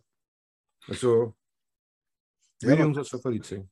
Heiko hat das äh, am Montag im Podcast ganz, ganz gut gesagt. Also ich kriege es nicht mehr zusammen, aber es war so ungefähr, ähm, Anfang der Saison hatten wir Angst gehabt, nach, nach Lembo zu fahren. Ähm, heute ja, fahren wir und denken, okay, wir spielen mit. Wahrscheinlich verlieren wir. Und wenn wir verlieren, ist auch nicht schlimm. Aber die Packers müssen sich auf jeden Fall strecken, äh, wenn die als Sieger vom Platz gehen müssen. Und das, ja. das Gefühl hatte man vor Wochen halt nicht. Und ja, selbst wenn wir verlieren, äh, solange wir dagegen halten können, können, können wir in der jetzigen Situation wirklich sehr, sehr gut damit leben. Ähm, Sebastian, wo sind denn momentan die Stärken und Schwächen der Packers einzuordnen? Ja, das ist, das ist eine verdammt gute Frage, weil das ähm, Problem ist äh, bei den Stärken, wenn ich jetzt zum Beispiel jetzt mal die Offense nehme, ähm, normal müsste man eigentlich sagen, dass der Quarterback eine Stärke ist. Ich finde aber in dieser Saison ist das eben noch momentan nicht, weil er verfehlt extrem viele Würfe. Er wirft auch viel zu kurz. Er hat auch gegen die Giants ein, zwei Big Plays mehr haben können, wenn er so geworfen hätte wie in den letzten Jahren. Und dieses Jahr macht er das bisher noch nicht. Ähm, da ist es für mich keine Stärke. Auch das Run-Game kann eigentlich eine Stärke sein, weil ich von den beiden Running Backs viel halte. Sie werden aber nicht entsprechend eingesetzt. Ähm, auch hier ähm, ist es schwierig zu sagen, ob es jetzt eine klare Stärke oder Schwäche ist, weil wir sind eigentlich kein Team, was primär über die Running Backs, über das Run-Game kommt. Und die Receiver kann man auf jeden Fall nicht als Stärke betiteln. Und auf der anderen Seite hast du dann noch die O-Line. Für mich ist das eigentlich mit so das Wichtigste bei einer, bei, bei, einem, bei der Offense. Und da haben wir unsere Stärke. Also David Bakhtiari, der jetzt wieder zurück ist, aber auch nicht jeden Snap spielt, sondern sich meistens mit Josh Nyman teilt. Ähm, der ist natürlich eine unheimliche Stärke, wenn er da ist. Der war in den letzten Jahren stets All-Pro Left Tackle und einer der Top 2, 3 Left Tackles der Liga. Und der ist eigentlich eine Stärke. Jenkins ist euer Elijah Vera Tucker. Der wird, hat überall schon gespielt, auf jeder Position und ist jetzt auch wieder zurück. Diese Saison bisher noch nicht so stark. Jetzt gegen die Giants sah schon wieder ein bisschen besser aus. Und Ja, also wenn, wenn man sagt, dass Jenkins und Bacteria unsere Tackle-Duo sind, dann ist das vielleicht sogar noch eine Stärke. Aber Inside haben wir da ein bisschen Probleme. Gerade die Guards machen da einige Probleme, weswegen man überlegt hat, ob Jenkins nicht wieder auf Guard wechselt, weil eben Nyman überzeugt hat. Da hätten wir wieder zwei Tackles. Und man wird ein bisschen die Interior O-Line stärken. Also das könnte vielleicht ein Problem sein, gerade gegen Quinnen Williams, von dem ich riesen Fan bin. Und ähm, ja, auf der defensiven Seite, unser Run-Game war eigentlich, also unsere Defense gegen den Run war immer ein großes Problem. Die letzten Jahre steht schon. Das sah jetzt gegen die Giants wieder gut aus. Also wir haben Barclay eigentlich richtig gut limitiert bekommen im Run, im Run-Game, wenn man die Big Plays rausnimmt. Ansonsten würde ich sagen, am ehesten unsere Stärke müssten eigentlich die Cornerbacks und die Safeties sein. Ich finde, Amos ist eigentlich ein Top-Safety. Jair Alexander ist normalerweise auch ein Top-Cornerback. Äh, und die anderen, Stokes und Russell Douglas, dahinter gefallen mir eigentlich auch sehr gut. Das heißt, ich sagen würde, unsere Secondary ist wahrscheinlich eine Stärke. Ähm, und unsere Schwäche ist ein bisschen die Run-Defense normalerweise, gegebenenfalls auch die Linebacker in Coverage. Und dann würde ich noch als Stärke betiteln ähm, Roshan Gary, den möchte ich hervorheben, der hatte gegen die Giants, hatte er eigentlich seinen fünften Sack. Das wurde dann aufgrund einer äh, unnötigen Strafe von einem anderen Spieler zurückgenommen. Aber der hätte, hatte jetzt seinen fünften Sack im fünften Spiel und du musst einfach sagen, der spielt eine extrem gute Saison bisher und der gefällt mir extrem gut. Also ich würde sagen, wie gesagt, um es zusammenzufassen, Stärken, äh, Gary und die Secondary und auf der offensiven Seite vielleicht die, die Running Backs ähm, und die Tackles. Jetzt, jetzt bin ich mal frech und klau mal eure Idee und sag mal, du bist jetzt äh, der Jets Offense Coordinator. Wie, wie, wie, wie wäre denn dein Gameplan? Ähm, ja, äh, das ist jetzt eine echt gute Frage. Um, ähm, ich weiß. ich ich würde halt versuchen, viel darauf zu setzen, den Ball schnell loswerden zu lassen. Also, dass halt nicht Preston Smith und Gary an den Quarterback kommen. Ich würde vor allem versuchen, möglichst sicher zu spielen. Also so wie wir Zach Wilson äh, wahrgenommen hatten in den letzten Jahren mit vielen Interceptions oder sowas, das darf nicht passieren. Da kommen wir vielleicht noch bei den Ways to Win dann nachher drauf. Ähm, also auf jeden Fall das Turnover-Battle muss man gewinnen. Ähm, und ja, ansonsten würde ich sagen, viel so die Mitte des Feldes, beziehungsweise so 10 bis 20 Yards ähm, hinter der Line of Scrimmage attackieren, weil da sind wir eben anfällig, weil die Zone Defense da halt häufig nicht stimmt und da dann große Abstände zu den Spielern sind. Und darüber kann man das Feld bei uns relativ gut herunterlaufen, aus offensiver Sicht. Andi, mit dir mache ich das Spiel auch mal. Du bist OC der, äh, der Packers. Stellst dir einfach vor. ähm, wie, wie, wie, was wäre dein Masterplan, die Jets zu schlagen? Ja, ich würde sagen, äh, wir haben die Schwächen einfach in der Mitte bei den Linebacker. Und wenn ich da, äh, ja, wenn ich die, die, die Packers bin, äh, kurze, schnelle Pass auf die Titans, äh, einfach Mesh-Konzept machen, für äh, solche kurzen Pass in die Mitte rein, kleine Yards zu machen, schnelle kleine Yards und dann wieder umschalten das Run-Game mit meinen zwei Running Backs, die gegen die Giants wirklich top ausgeschaut haben. Also mir ist wirklich gut gefallen, beide. Und ich glaube, das wird das Konzept sein, um uns zu schwächen. Wir sind einfach äh, auf die, die kurzen Yards, so von fünf, äh, sechs Yards in der Mitte sind wir sehr anfällig. Und das zu verteidigen gegen die Packers, das wird das Schwere werden. Und äh, dann irgendwann halt äh, das typische Rogers Big Play auspacken. Ja. Irgendwann, wenn man sieht, äh, dass der Receiver wirklich frei ist, die Corner vielleicht etwas tief stehen, Safety tief steht, dann einfach das Big Play auspacken.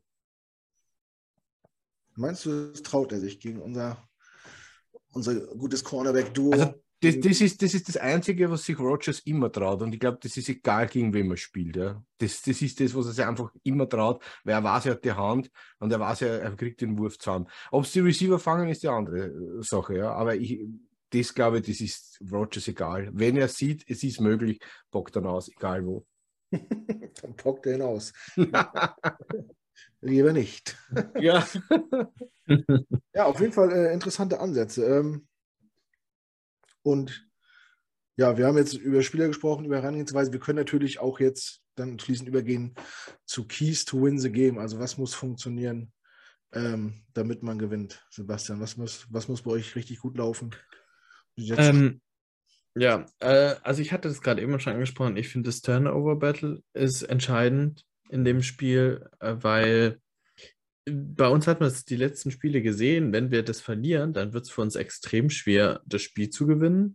Und gerade bei Zach Wilson oder sowas hatte ich eigentlich vor der Saison die Hoffnung, wenn, wir, wenn das Spiel kommt, dass, dass man da eigentlich relativ gut in das Spiel starten kann. Aber wie ihr jetzt schon sagt, die Spiele von Zach Wilson sahen eigentlich bisher ganz gut aus, ähm, was Interceptions und Fumbles oder sowas angeht und dass er eben eine gewisse Ruhe reinbringt. Aber wie gesagt, das Turnover-Battle finde ich ein ganz wichtiges. Ähm, ansonsten muss man unser Run-Game irgendwie ins Laufen kriegen, weil wenn man es schafft, dass wir mit beiden Runnern zusammen 150 Yard oder sowas aufs Board bringen, dann müssen die äh, Jets auch darauf antworten. Deswegen also auch das Running Game finde ich sehr wichtig und generell, also nicht nur das Running Game, aber die, die Running Backs auch ins Passspiel einbinden, wie du schon gesagt hast, wenn ihr gerade bei den kurzen Bällen Probleme habt, dann kann man das da sicherlich auch gut attackieren, indem man kurze Bälle zu den Running Backs wirft. Aaron Jones ist ja einer der besten Receiving Backs der Liga aus meiner Sicht. Und ja, auf der defensiven Seite, der Pass Rush muss durchkommen und ja, du musst halt die Receiver verteidigt bekommen. Ähm, also gerade Jair ist die Frage, gegen wen du den stellen willst. Ähm, wer jetzt eure gefährlichste Waffe ist, vielleicht aus meiner Sicht Garrett Wilson tatsächlich. Und ähm, ja, aber es wird schwer. Ihr habt einige Optionen und ähm, du darfst halt nicht, ist, also Priest Hall und Carter dürfen nicht ein zu krasses Game haben. Da habe ich schon auf jeden Fall gut Respekt vor den beiden, das muss ich auch dazu sagen. Ja, gut eingeschätzt. Ja, unser Running Back, du ist natürlich äh, mega geiler One-Two-Punch. Der eine macht die langen Yards, der andere drückt das Ding über die Linie. Äh, super, sind super beide in, in uh, Yards after Contact, also egal mhm. ob, ob, Lauf oder äh, auch Passspiel, was die nach Kontakt noch rausholen, ist unglaublich momentan. Ähm, Wide Receiver, ja, ich kann dir nicht gar nicht sagen, wer der Beste bei uns ist. Garrett Wilson hat ein krasses Spiel gehabt. Elijah Moore haben wir gesehen, was er kann. Corey Davis hat super Catches gehabt dieses Jahr schon. Auch unter Bedrängnis, auch im Slot. Auch also es ist wirklich, es klingt blöd, wenn man Jets-Fan ist und das jahrelang nicht kannte, aber wir sind schwer auszurechnen. Wir haben wirklich ein Receiver-Core oder wir haben Waffen vorne. Mein lieber Herr Gesangsverein, Andi. Mhm. Wenn, was, was sind deine Ways to win the game? Ja, ich, meine, ich sehe das genauso, hm, dass wir diese Waffen haben, aber bei den Packers, hm, ja. Ich weiß nicht, wie gesagt, äh, bei uns ist es so, dass die Receiver für mich einfach gut sind in letzter Zeit. Es kommt alles, sie fangen, es passt alles, okay? Und, und das schaut mir, und die, unsere Running Backs sind extrem stark. Das ist das, was mir extrem viel Laune macht. Ich liebe Running Backs, überhaupt, wenn sie spielen, wenn sie fangen, wenn sie laufen. Und wie Knut schon gesagt hat, after the catch, über Bryce Hall, was da abgeht, ist wirklich äh, genial, ja. Wir werden das Problem mit der Line haben. Da müssen wir schauen, dass wir das alles in den Griff kriegen. Aber ich glaube, äh, ja, wir werden euch mit unseren Running Backs attackieren und die Sekundäre von euch wird viel zu tun haben. ich freue mich, ich will es schon. naja, wir, äh, wie es Andi sagt, unsere O-Line muss natürlich halten. Die äh, muss halten, ja. Weiter, weiter äh, so viel Bissen äh, arbeiten, wie sie es jetzt gemacht haben, trotz, trotz vieler Verluste. Ähm, ansonsten, ja, wir, wir blitzen ja kaum. Wir, wir haben ja dafür eine, eine Heavy Rotation, was die D-Line angeht. Mhm. Salah legt ja sehr viel Wert auf den Foreman Rush. Und man merkt auch, ich Karl Lawson hatte letzte Woche äh, Pressure Rate von über 50. Mhm. Also ich glaube, äh, im Durchschnitt ist er bei 16 für Edge Rusher. Ähm, also die Maschine läuft langsam an. Quentin Williams zeigt langsam, warum er ein First Round Pick war, ein Third Overall Pick. Ich habe es immer gesagt, der hat keine, keine Leute neben, neben ihm, die ihn entlasten können. Jetzt hat er die. Ähm, jetzt kommt er auch immer wieder durch. Das wäre auch mein Ansatz. Äh, den Druck aufrechterhalten, äh, die, die Line vorne fit halten mit, mit Rotation und immer wieder, äh, ohne jetzt die, die, äh, quasi die, die, die Deckung aufzugeben, Druck generieren. Wenn du das hinkriegst gegen Rogers, ähm, die Box ein bisschen zupackst, damit, damit das Laufspiel nicht, nicht ins Rollen kommt der Packers, dann wird es. Das wäre so meins. Also, ja, ich glaube, das wird auch nicht viele Punkte geben. Na. Das wird vielleicht also auch nicht, nicht jetzt ein Augenschmaus werden, man weiß es nicht. Ähm, ja, man muss ihnen einfach alles, alles entgegenstellen, was man hat und hoffen, äh, dass vorne ein paar Lücken aufgehen. Also ich kann jetzt schon sagen, Rogers wird eine Interception werfen. Also ich hätte natürlich nichts dagegen. Ne? Ja, also das überzeugt. Ich, ich, ich, bin überzeugt, dass er einen auspacken wird und den, also wieder mal der Auspacker, dass er einen rauswerfen wird und Sauce Gardner wird den abfangen. Bin überzeugt davon. Einer ist dabei. Ja. Ich habe ich hab so ein Gefühl, als wenn so ein Special Team Play das Spiel entscheidet. Irgendwie ein, ein Punt, der irgendwie der gefummelt wird möglich, oder möglich. Der, der super irgendwie äh, an die Zwei-Yard-Linie genagelt wird, dass man halt permanent es, schlecht. Es wird ganz eng auf alle Fälle, glaube ich. Oder verschossenes Field Goal. Irgend, irgendwie sowas. Kann ich, ich kann mir wirklich vorstellen, dass das ein Duell auf Augenhöhe wird. Also, dass das ein wirklich spannendes Spiel wird, so von zwei. Ich meine, wenn man die Partien verfolgt, kann man sagen, gegen die Ravens und auch gegen die Bengals war es wieder mal, ja, okay. War, war ein bisschen, die anderen Partien waren wirklich knapp bei uns, ja. Es ist die Frage, wird die Partie gegen die Packers knapp oder es kann auch passieren, dass es ausartet wieder, ne? Das ist natürlich auch eine Möglichkeit. Ja, ja. ja. Also ich will ja nicht von der Hand weisen, dass man als Jet-Fan jetzt vielleicht ein bisschen euphorisch ist, vielleicht mehr als, mehr als ein gut tut. Ähm, man vergisst halt auch, dass äh, bei den Steelers Kenny Pickett gespielt hat, die zweite Halbzeit. Genau. Der gut gespielt hat, bis auf drei, äh, drei Interceptions. Ne? Der hat ja irgendwie, ich glaube, 20 Passversuche, 17 angebracht und die, die, die drei, die nicht angekommen sind, waren halt direkt intercepted. So. Ist jetzt nicht so schlecht. Ähm, der hat ja auch gegen die Bills gar nicht so schlecht gespielt, was mhm. jetzt her.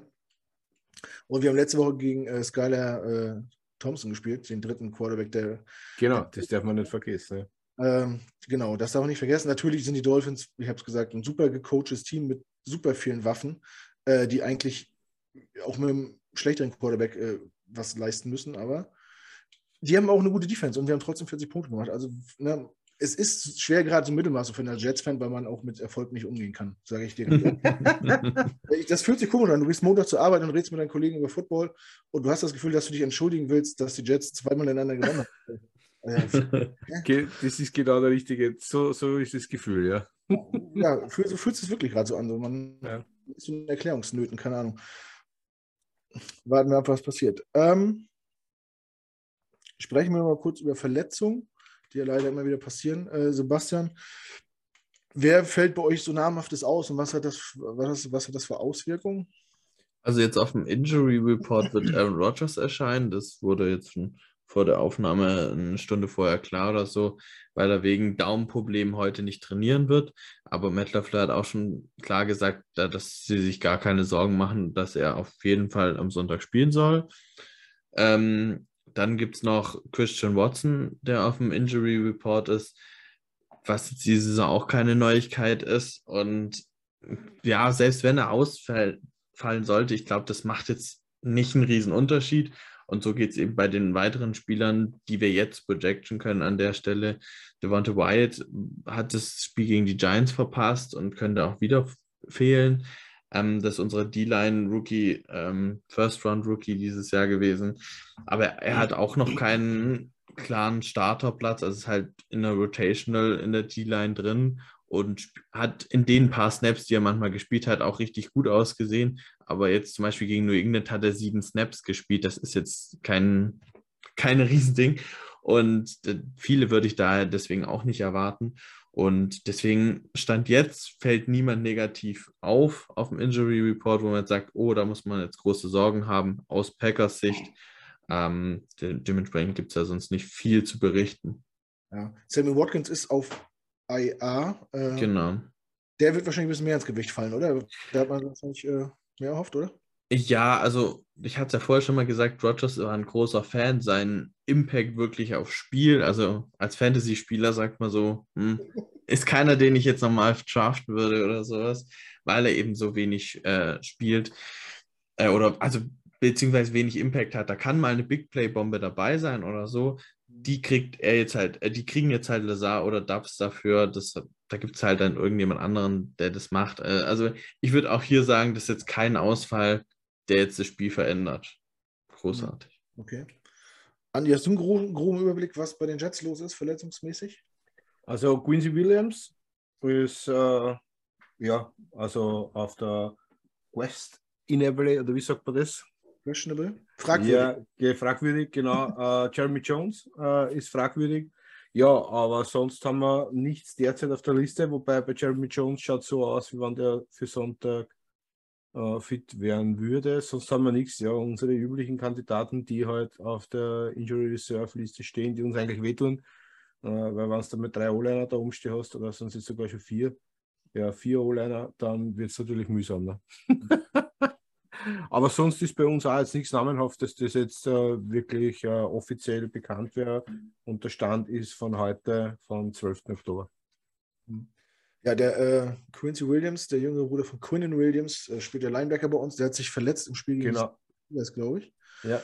War so Week, Week to Week und ist jetzt wieder zurück im Training und mal gucken. Ist jetzt nicht, wie soll man sagen, kein Impact-Player, aber wo, wo der einschlägt, da wächst auch kein Gras mehr. So, ein, so ein Ort, ja. So ein Oldschool Hard-Hitting äh, Linebacker, so, ne? der, der verfehlt auch mal einen Tackle. Covern hat er wahrscheinlich auch noch nie gehört, aber wenn der einen tackelt, äh, hat er auch schon mal ein paar, paar Bälle losgeschlagen und so. Das ist schon nicht ohne. Bisschen, bisschen stumpf, kann man vielleicht sagen. Oder grob, grob. ja. Manchmal ein bisschen undiszipliniert, aber auf jeden Fall zurück. Es ist ja gut, dass er wieder gesund ist. Ähm, Alternativen kann man nie äh, genug haben. Ja. Ja. gut. Ähm, haben wir das auch abgearbeitet. Dann kommen wir zu unserer nächsten Kategorie. Die macht mir am meisten Spaß. Und zwar Snack a Player. Und äh, wir haben das jetzt letztes Mal schon immer gehabt. Äh, ich weiß noch, letztes Jahr, da haben die Leute immer gesagt, ich wüsste jetzt gar nicht, wen wir von den Jets überhaupt äh, bräuchten. Ähm, und ja, diese Gäste, die, die, wir dieses Jahr hatten, die kommen dann und sagen, boah, ich könnte den, ich könnte aber auch den und vielleicht würde ich auch noch den nehmen. Sebastian, ist es dir schwer gefallen, dir einen Jets auszusuchen oder war dir sofort klar, dass, dir, dass euch keiner weiterhilft? Nee, also äh, uns könnten einige weiterhelfen. Ähm, ich meine, also ich, äh, ich habe auch lange überlegt, wen ich nehmen könnte. Also eine Option wäre schon auch Garrett Wilson als Rookie. Fand ich überzeugt mich und wäre aber vielleicht auch bei uns dann Starter. Hm, bin ich ein bisschen von abgekommen. Auch Elijah Verataka könnte unsere O-Line verstärken und einen Guardspot einnehmen, den wir gerade äh, dringend verbessern müssten.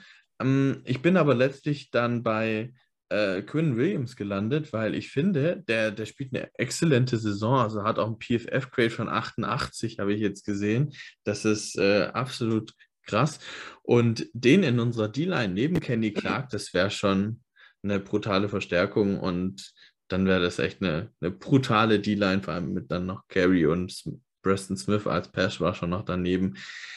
Das könnte ich mir auch echt gut vorstellen. Ich glaube, er ist auch ein ganz guter Spieler gegen den Run und könnte uns da auch weiterhelfen. Insofern äh, wäre das so ein bisschen zwei Fliegen mit einer Klappe. Und äh, deswegen bin ich bei Quinn Williams, aber es hätte einige Optionen gegeben. Nee, aber sehr gute Wahl. Ich glaube, ich weiß nicht, wie wichtig euch so äh, äh, Culture ist oder so äh, die Stimmung in der Kabine. Auf jeden Fall ist er, was äh, das Umfeld der Jets angeht, auch super aktiv, was so Charity angeht und äh, ja, an freien Tagen mal irgendwelche Krankenhäuser besuchen äh, und so Sachen. Da ist er ganz weit vorne ziemlich beliebt. Ich weiß gar nicht, ob er seine Zahnspange noch trägt. Man konnte ihn ja irgendwie mit, auch nicht richtig ernst nehmen. Ich glaube, die ist mittlerweile raus. Ja, das ist bei uns dann schon extrem wichtig. Also für die Fans zumindest, wie, wie der wahrgenommen wird, ist sowas natürlich extrem wichtig in diesem kleinen Ort. Ähm, Wisconsin ist das halt schon extrem wichtig. Aber deswegen untermalt vielleicht noch meine Meinung noch ganz gut. Ja. Andi, welchen äh, Packers hättest du denn äh, bei den Jets? Ja, ihm auch ein bisschen Gedanken gemacht und äh, Bakhtiari war natürlich, äh, ja, mhm. der wäre natürlich eine Option, also in der O-Line auf alle Fälle. Äh, auch Alexander aus, aus Cornerback wäre natürlich eine, eine Riesenverstärkung für uns, muss man sagen. Der Typ gefällt mir sehr gut und spielt äh, schon echt solide Games. Ähm, ich hätte mir dann für Romeo Dubs entschieden. Hm. Äh, ganz einfach aus dem Grund, weil mit Wilson äh, wäre das ein super Rookie-Receiver-Duo. Äh, das die Jets auf Jahre sicher weiterbringen könnte. Wenn Wilson mit die zwei Chemie aufbaut, wäre das natürlich äh, mit Romeo Dubs und äh, zweimal Wilson äh, ein sensationelles du Trio. Und, und wenn du das dann wirklich weiterbildest, kannst du sagen, du hast auf Jahre gesehen, wirklich ein Quarterback-Receiver-Duo, das äh, in der Liga einmalig sein könnte, weil dieser Romeo Dubs mir extrem tag, genauso wie unser Garrett Wilson. Und ja, den, den hätte ich dann genommen als, als zweiten Rookie-Receiver, ja. Auch eine interessante Wahl. Was sagst du dazu, Sebastian? Nachvollziehbar? Ich fand es sehr überraschend tatsächlich. Also, ähm, Also Bakhtiari wäre, wie gesagt, was gewesen. Ähm, Jair auch. Ähm, wie gesagt, Gary hätte ich an der Stelle auch sehr verstanden. Ich glaube, gerade bei der Pass Rush der Jets war ja in den letzten mhm. Jahren meistens auch eher eine Problemstelle als besonders gut. Und ist für mich jetzt dieses Jahr auch noch nicht besonders gut aufgefallen, aber das wisst ihr vielleicht besser. Äh, ansonsten hätte mich, mich jetzt noch interessiert, seht ihr da, wäre für euch Aaron Rodgers ein Thema oder seht ihr das eher nicht so? Aus Charaktergründen oder wie auch immer? Na, ich würde gar nicht sagen aus Charaktergründen. Ich würde einfach sagen, wir, wir müssen jetzt endlich einmal unseren Franchise-Quarterback finden. Und ich glaube, dass äh, am Typ Rogers, wer ist Rogers jetzt? Äh, lass mich kurz nachschauen, das ist jetzt kein Blödsinn dazu. Aber Rogers ist äh, ja, dieser 38. Ja. Ähm, das ist halt nicht mehr, mehr für ein Team, das ein Rebuild quasi ist, unter Anführungszeichen, der Franchise-Quarterback. Da brauchst du einfach einen jungen, spritzigen Quarterback. Ja, Rogers, äh, sage ich so, also statt Flecker auf alle Fälle. Als Backup hinter Wilson. Okay. ja. Also ich hätte, ich hätte eigentlich wahrscheinlich äh, Rashad Gary genommen. Aber dadurch, ich glaube, dass wir da äh, keinen wirklichen Need mehr haben. Ähm, auch wenn es die Zahlen nicht, vielleicht nicht belegen, aber wir haben äh, äh QB Harris und so, sind wir eigentlich ziemlich weit oben. Ähm, man muss das bloß noch zu Ende bringen, das Ding, und, und, und mal den Sack okay. einsammeln. Aber mhm. äh, prinzipiell sieht das doch schon sehr gut aus. Du hast von Jermaine Johnson angesprochen, der glaube ich schon anderthalb Sacks. Der kriegt noch gar nicht so viele Snaps, wie er vielleicht okay. hätte, hätte. Aber wenn er auf dem Platz ist, ist er auf jeden Fall Impact. Hat äh, anderthalb Sacks schon, hat auch äh, schon ein, zwei Tackles vor Lost gemacht. Äh, fällt auf jeden Fall auf in der Verlosung. Ich ach, weiß nicht, vielleicht, vielleicht sogar momentan von der, wie soll man sagen, von der Effektivität der beste äh, Rookie Edge Rusher dieses Jahr. Mhm. Äh, auch wenn er nicht so viel spielt. Ja, Carl Lawson läuft jetzt warm. Äh, John Franklin Myers hat gute Zahlen. In der Mitte, die Jungs sind, sind wach. Also, das, das wird schon. Da haben wir jetzt nicht, nicht so äh, den Bedarf, denke ich. Deswegen bin ich dann auch auf äh, Bakhtiari gekommen, obwohl er mich dieses Jahr noch nicht so überzeugt, so. Ja, weil er nicht viel Spielzeit hat. Ne? Ja, eben. Aber der mhm. hat, hat, natürlich über die Jahre äh, sich auch eine Lobby aufgebaut, dass, die, dass den einfach jeder in der Liga kennt und respektiert. Äh, und ja, vielleicht ist er schon ein bisschen alt, weiß ich nicht, aber ich fand, ich fand ja. den, also ist irgendwie ein Spieler, den man auch immer mit den Packers verbindet. So wenn man, wenn man den sieht oder hört, so dann weiß man, wo er hingehört. Und davon gibt es in der NFL nicht so viele Spieler, ne, die, die so eine Ausstrahlung haben oder so ein Standing haben. Deswegen ist auf jeden Fall auch ein sehr lustiger Typ, der für jeden Spaß zu haben ist. Also das muss man wirklich sagen. Charakterlich ist er wahrscheinlich sogar mein Lieblingsspieler von den Packers. Das ist, mhm. es ist einfach, er macht wirklich jeden Spaß mit äh, und ja, das ist einfach ein Top-Spieler für mich. Ich glaube, dass Bakhtiari auch in Lockerroom extrem ja. äh, ein cooler Typ sein kann und der Team mitreißen kann auf alle Fälle. Absolut, deswegen habe ich ihn auch genommen. nee, er fällt halt auf, ne? hat er nicht auch äh, in, bei den Bugs immer äh, die bierige Ex beim Basketball, ja, ne? Ja, ja genau. Ja, das, das ist er. Ja. Naja. Das muss man auch können als O-Liner. Einfach mal so, so ein Becher Leit Leitbier sich reinziehen. Ähm, ja, dann sind wir soweit durch. Dann kommen wir äh, jetzt zur Tipprunde. Wir, also, ja, ich habe hier stehen Bold Predictions oder Tipprunde. Manchmal wir beides. Ich finde ja Bold Predictions immer komisch. Ich weiß nicht, wer sich das mal ausgedacht hat. äh, wie ist denn dein Verhältnis zu Bold Predictions, Sebastian? Kannst du da was mit anfangen? Ja. Ah, schwierig. Also sagen wir jetzt mal so, wenn man, wenn man das jetzt aufs NFL-Spieltag sieht und sowas sagt wie Upside of the Week oder so, dass man sagt, okay, was ist jetzt eine Mannschaft, die überraschen könnte oder so, ähnlich wie es zum Beispiel jetzt Down the Talk gerade macht, dass sie sagen, sie suchen sich eine Mannschaft raus, die jetzt eher nicht so Favorit ist. Ähm, und wer könnte da überraschen, dann finde ich das durchaus sehr spannend aber auf ein einzelnes Spiel bezogen, so nach dem Motto, keine Ahnung, Aaron Jones hat 150 Yards und zwei Touchdowns oder so nach dem Spiel, finde ich, ist halt ein massiver Gamble, weil man das halt nicht wirklich hervor, ja, predikten kann. Und mhm. ja, deswegen bin ich von solchen Einzelspieler-Stats bezüglich eines Games eher vorsichtig und finde ich eher schwierig. Okay. Ja, also wegen mir können wir es auch weglassen. Ich kann also wenn ihr was habt, haut es gerne raus. Also, also ich sage nur immer, Source fängt eine Interception. Also. Was, Source fängt eine Interception? Ja, sowieso. Ja, nee, jetzt würde ich zum Beispiel sagen, das, das, ist ja gar nicht bold genug. Ja. Hättest du gesagt vier, dann hätte ich gesagt, ja, das. Äh, ja, aber eine ist jetzt nicht bold, oder doch? Also, okay, dann nehmen wir zwei, Knut. Zwei. Ja, und dann, und dann müssen wir noch zwei Interception und nochmal ein Sex, so wie letzte Woche. Und dann. Ja. Gekauft. ich, ich kann damit irgendwie auch nichts anfangen. Also, Sebastian, ja. wenn, eine, wenn du eine machen möchtest, äh, Na. feel free.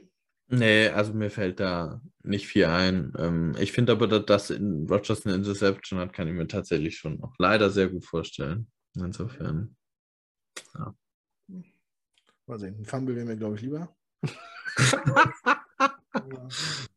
also den, man, den wir dann natürlich auch recovern, das ist auch irgendwie nicht Alles schlecht. klar. Ähm, gut, aber dann kommen wir zur Tipprunde. Das kriegen wir auf jeden Fall hin. Sebastian, was denkst du, wie das Spiel aussieht? Also ich muss hier ähm, für die Packers gehen. Ich glaube, anders geht es nicht. Ich muss meine Fahne hochhalten. Ähm, aber ich, für mich, wie ich vorher schon gesagt habe, für mich ist es 50-50. Ähm, von den Ergebnistipps habe ich immer so gewisse Zahlen, die ich tippen würde. Und in dem Fall würde ich 27, 24 für die Packers tippen. Ähm, also ich denke vielleicht tatsächlich ein bisschen, also nicht Highscoring im klassischen Sinne von über 30 Punkten für jedes Team oder so, aber ich kann mir schon vorstellen, dass es da manchmal offensiv schon heiß hergehen kann und es viele Big Plays gibt. Das kann ich mir wirklich gut vorstellen, aber andersrum kann es auch durchaus auf beiden Seiten Turnover geben. Deswegen war es mir eben wichtig, ein Turnover-Battle und 27, 24, es kann für beide Mannschaften so ausgehen, aber ich, setze 27, 24 auf die Packers. Okay. Andi, was ist dein Tipp? Also für mich wird es auf alle Fälle, äh, können das jetzt zwei Entscheidungen werden. Entweder, wie ich schon gesagt habe, wird es wirklich eine hauchenge Partie, wo ein Field Goal oder wirklich ein Fumble oder Interception entscheidet. Oder es äh, wird auf alle Fälle für die Packers ein glorreicher Sieg, wo man sagt, okay, sie sind wieder zurück. Ja. Also das ist für mich das, so, wie ich dieses Game einschätze. Ähm, ich bin natürlich Jets-Fan und jetzt gehe ich natürlich äh, auf die Jets-Seite und sage, äh, es wird wahrscheinlich so äh, ja, 21, 17, sowas in der Art für die, für die Jets. Äh, könnte ich mir vorstellen, dass das Ergebnis ausgeht. Wenn es die enge Partie wird, die wir alle glauben, ja. Mhm. Ja, tatsächlich kann ich natürlich auch nicht gegen mein Team tippen. Äh, was, was, was ich so die ganze Zeit überlegt habe, so die, äh, die Packers werden wahrscheinlich arschbockig sein wegen der Niederlage gegen. Äh, Ja, zweimal gegen ein New Yorker Team verlieren, das wollen sie sicher nicht. ja, und ich habe jetzt Ja. auch schon so Sprüche gehört wie, äh, wie äh, gut, jetzt haben wir gegen die Giants verloren, das war schon blöd, aber wenn wir jetzt gegen die Jets verlieren, das wäre richtig peinlich. Also, äh, äh, wo auch so ein bisschen vielleicht Überheblichkeit damit, damit schwingt. Jetzt habe ich mir gedacht, so, es gibt ja zwei, zwei, zwei Arten von, äh, von Wut im Bauch. Ne? Wenn du wenn du ein Fußballteam willst, dann willst du nicht gegen Bayern spielen, die die Woche davor fünf Stunden gegen Gladbach verloren haben. ähm, da kann so eine Wut, ne, dann, dann gehen die auf den Platz und nehmen die auseinander. Aber wenn du zum Beispiel es schaffst, beim Boxen oder so in den Kopf des Gegners zu kommen und den wütend zu machen, ist das immer ein Nachteil für den, der wütend ist. Deswegen weiß ich, also das wird wahrscheinlich ein, für mich ein Faktor werden, wie Rogers oder auch andere Spieler damit umgehen. Dieses, also vielleicht wollen sie zu viel, vielleicht wollen sie das mit Gewalt, äh, ähm, na, das Ding, das Ding wieder drehen, auf die gute Seite, die Leute hinter sich bringen und das Team wieder in die richtige Richtung steuern. Äh, und wenn man manchmal zu viel will, dann kann es auch ganz schnell nach hinten losgehen. Ne? Ähm, das wird für mich ein Faktor sein, wie, wie, äh, wie die Packers damit umgehen. Falscher Ehrgeiz ist manchmal nicht gut.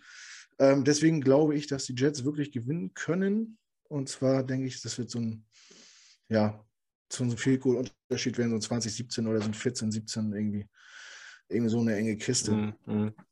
Jetzt ist mir gerade eingefallen, die, die, äh, das Lambo Field hat richtigen Rasen liegen, oder? Ja. Hat, ist, kann, Andi, kann das ein, äh, kann das ein Vorteil sein für ein Team, äh, das gegen ein Team spielt, was sonst nur auf Turf spielt? Immer, das ist immer ein gewisser Unterschied. Ich merke es ja bei unserem Team. Wir haben Kunstrasen, wo wir trainieren und spielen dann am, am Feld. Und wenn wir dann auf reine Kunstrasen-Teams oft treffen, ähm, die sind natürlich schon im Vorteil, weil die trainieren drauf, die spielen drauf. Und das kann immer ein Faktor sein. Das ist auf alle Fälle. Aber ich würde das jetzt, äh, ja, ja, ein Faktor ist es, aber ob man es wirklich jetzt als Maßstab nehmen kann, glaube ich nicht. Ich glaube, als, als Profi musst du dich mit den und den anfreunden können. Und ich glaube auch, dass ein NFL-Team die Technik und äh, das Schuhwerk hat, äh, Kunstrasen oder normale Rasen auszugleichen. Das heißt, so wie im Fußball, dass man sagt, okay, der hat die falsche Stoppe um. Das glaube ich kann nicht passieren oder so, soll, sollte nicht passieren. Es kann ein Faktor sein, aber ich glaube nicht, dass es wirklich einer ist. Weiß nicht. Also beim, als, als ich noch aktiv Fußball gespielt habe, ich war immer froh, wenn, äh, wenn wir mal irgendwo gespielt haben, wo ein Rasenplatz war. Das, der konnte für mich auch scheiße sein und uneben, aber immer diese Kunstrasen und dieses Granulat in den Schuhen, das ging mir so auf den Sack und die Haut immer verbrannt bei einer Grätsche. Vielleicht haben die ja. äh, Jets ja auch Bock, sich mal wieder richtig mit, mit, mit Schmackes auf den Boden zu schmeißen, ohne äh, auf dem Beton zu landen irgendwie. Vielleicht. Ja, ich meine, sicher ist der, man, der Kunstrasen ist natürlich, aber die, die Kunstrasen heute sind ja auch schon moderner. Und ich glaube einfach, die, die Kunstrasen, was da drüben in die Stadien liegen, sind Hightech-Kunstrasen. Ja? Das kann man ja wahrscheinlich gar nicht vergleichen. Aber natürlich, ja, normale, normaler Rasen, normale Erde, das ist schon, das wird vertikutiert, das wird aufgetauft, immer wieder neu gemacht. Es ist immer was anderes. Ja? Aber wie gesagt, ich glaube nicht wirklich, dass der Faktor ist. Der Faktor kann es dann werden, wenn es regnet, wenn es nass wird. Dann, dann kann es natürlich ein Faktor werden. Ja? Jetzt können wir, haben wir natürlich froh, dass es äh, das Spiel Mitte Oktober ist und nicht Mitte Dezember. Dann, dann wäre der Heimvorteil wahrscheinlich nochmal äh, noch eine Nummer höher für. Dann schon, weil das sind ja die Eisbären gewesen in Green Bay, ne? Ja. ich, vielleicht ist euer Vorteil eher, dass wir in London gespielt haben. Die Spieler sind am Sonntag zurückgeflogen nach dem Spiel direkt. Das, das könnte... Und ich glaube, dass das eher ein Faktor sein könnte als ja. der Rasen, aber da gebe ich ja. Ihnen Sebastian recht, weil der Jetlag und das alles, das könnte schon ein Faktor sein, das stimmt, ja. Du musst ja mal von dieser Reise erholen, ne? Ja. Ja, ja aber die, die, jetzt mal ehrlich, die fliegen da, äh, fliegen da Business Class. Was fliegen die von Green Bay? Acht oder neun Stunden. Und ich glaube, die haben da auch Leute dabei, Köche und, und Betreuer, die die Zeit, Schlafzeiten schon so takten, dass die nicht so aus ihrem Rhythmus rauskommen. Ja, aber es ist trotzdem eine körperliche Belastung. Ja, ja natürlich. Ja. Äh, deswegen, äh, die NFL bietet doch an, dass wenn man ein Overseas-Game hat, äh, ja. seine, seine Beiweek dahinter nehmen kann, wenn man will. Also dass genau. Teams äh, das entscheiden dürfen. Die Packers haben sich aber aktiv dagegen entschieden, weil dann hätten sie in der ersten Woche, nämlich in Woche 6, ihre Beiweek haben müssen. Und sie wollten lieber sehr spät eine haben, weil sie es gerade auch mit Verletzungen auskurieren und sowas, ist das spät eher besser. Und dann haben sie gesagt, okay, wir machen es nicht und äh, dann kommt die halt später. Und so ist es jetzt auch, ich glaube, unsere ist Woche 14 oder so. Okay, also aber dann, dann gibt es ja dann von den Bäckers keine Ausrede. Oder 13 oder so. Also recht eine der spätesten auf ja. jeden Fall. Ja, das ist so, das ist schon wieder so ein bisschen Schieberei. Die, die schlechten Teams haben aber früh Bye Week. Also wir haben Woche 8 immer, die letzten Jahre immer so Bye Week schon weg gehabt. Ja. Aber, ähm, London, ja, du warst ja auch in London. Vielleicht können wir ein bisschen über London reden noch. London, London, London. Zeit London. Wie hat es dir denn gefallen so? War, war, war es dein erstes NFL-Spiel? Äh, nee, es war nicht mein erstes NFL-Spiel. Ich hatte schon ein Auslandssemester in Jacksonville gemacht vor 2019. Mhm. Und da habe ich dann schon in dem Zuge zwei Jacksonville Games mitgenommen. Auch Im Thursday Night. Nee, nicht im Pool. ähm, ähm, aber ja, äh, da waren die Jacksonville Jaguars halt ziemlich scheiße in dem Jahr, muss man sagen. Äh, insofern. Das war Stadion, jetzt... Stadion ist schon Highlight, oder? Ja, äh, es, es war schon cool, mal in einem Stadion zu sein, aber das Stadion war jetzt auch nicht voll oder sowas. Ähm, und ja, es war halt, also jetzt London war nochmal ein ganz anderes Erlebnis einfach als jetzt das Jacksonville-Spiel, vor allem wenn halt deine eigene Mannschaft nochmal spielt. Ja, ja. Ähm, aber und drumherum London natürlich auch ganz anders. Äh, und auch für mich ein Riesenerlebnis, weil ich das erste Mal in London war. Äh, insofern, mir hat London sehr gut gefallen, auch das so, so das Drumherum so hat mir gut gefallen. Das Spiel selber, die erste Halbzeit war gut, die zweite nicht so. Ähm, insofern, ja, mich hat es halt tatsächlich gewundert, ähm, als ich ins Stadion ging und auch in der Stadt. Ich habe jeden zehnten oder jeder 15. Mensch, den ich in London getroffen habe, hatte irgendwie Packers-Merch an vor dem Spiel, mhm. schon seit Freitag. Und dann bin ich in dem Stadion, 70 Prozent sind gefühlt Packers-Fans. Am Anfang ist es richtig laut gewesen bei den Packers und habe richtig gemerkt, dass die Fans auf deren Seite sind. Und irgendwie zur Halbzeit hat es total umgeschlagen. Ich weiß nicht, plötzlich habe ich ganz viele Giants-Fans gesehen oder auch sehr viel, sehr viel Lärm wurde gemacht, als die Packers dann in der Offense waren, was ja eigentlich dann für die Giants ist. Also da hatte ich irgendwie dann einen Umschwung gemerkt, weil ich glaube, dass viele neutrale Fans sich dann während des Spiels für die Giants entschieden haben. Die haben sie umgezogen, die haben zwei Adressen angeguckt. Ja, irgendwie so. Das war ja ganz witzig. Also es war, es war so mein Empfinden zumindest. Ähm, ja, das war, ja, fand ich ganz spannend. In, in Twitter ja Umfrage gemacht worden. Ich weiß nicht, ob das wisst, ich weiß auch nicht, von wo die Quelle ist, aber das war halt eine Fan-Umfrage, welches ist dein Lieblingsteam? Und da mhm. haben die Packers äh, mit äh, 12,68 Prozent am besten abgeschnitten. Also quasi an erster Stelle in Deutschland äh, vor, noch vor den äh, Dolphins und den 49ers. Okay, aber auch nur, weil Brady nicht mehr bei den Patriots ist. da müssen wir uns nichts vormachen. Ja, genau. Ja, ich habe das damals ähnlich gefunden. Ich war letztes Jahr zum Falkenspiel in London. Ähm, und ich habe, man, man, es kommt irgendwie keine, also zumindest war es bei dem Spiel so, es kommt keine Stimmung auf, weil du halt keine, keine Fanlage hast. Alles sitzt so bunt durcheinander.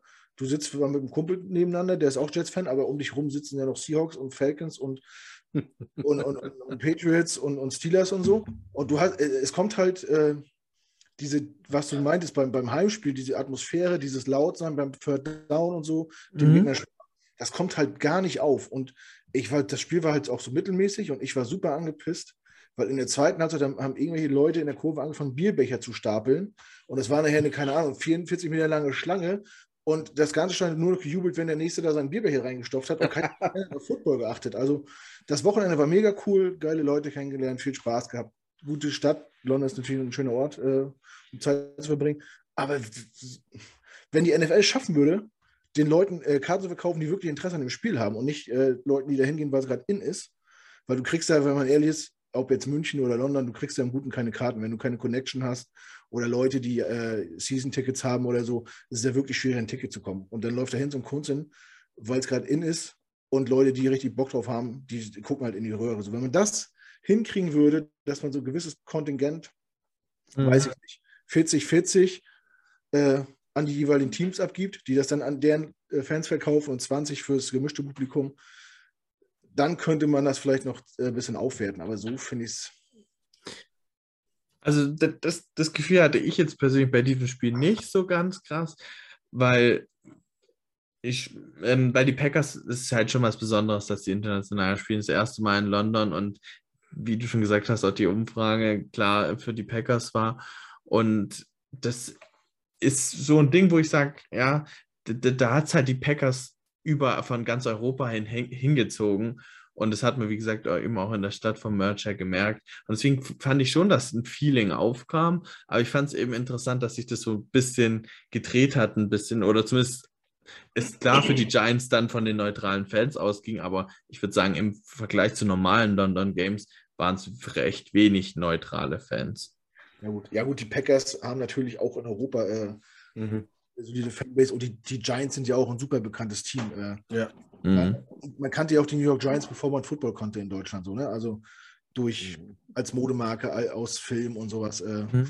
deutlich präsenter als, als wenn es die Falcons oder die Jets. Das will ich ja gar nicht fragen. Mhm. Ich fand es irgendwie ein bisschen komisch. Ich und äh, das wollte ich mich auch fragen. Äh, ich hätte nämlich, oder es gibt eine, die äh, Gotham City Crew in, in, in, New York, die hat eine Reise angeboten jetzt äh, nach Green Bay. Oh, das waren irgendwie mit zwei Nächten, das war richtig, richtig teuer. Hast du eine Ahnung, ob man als Gästefan so einfach an Karten rankommt in Green Bay oder was, was die so kosten? Ähm, das ist ganz unterschiedlich tatsächlich. Ähm, ich würde sagen, mit Connections ist es sogar ganz gut möglich, ähm, relativ günstig an Karten zu kommen. Ähm, also da gibt es auch teilweise für 100 Euro Karten sehr weit unten. Ähm, es ist halt so, du, zum Beispiel die Dauerkarten sind ja so ausverkauft seit 30 Jahren, das ist gar kein, das ist ganz schwer da ranzukommen. Und deswegen ist es so, wenn du an Karten kommen willst, ist bei den Packers so der Tipp, geh in irgendwelche Bars oder sonst was vor den Spielen und versuch die Einheimischen da anzusprechen. Die sind gerne bereit, ihr Ticket mal abzugeben, für welche die interessiert sind. Ähm, aber es ist sehr schwer, direkt an Karten zu kommen. Und wenn, dann meistens relativ teuer.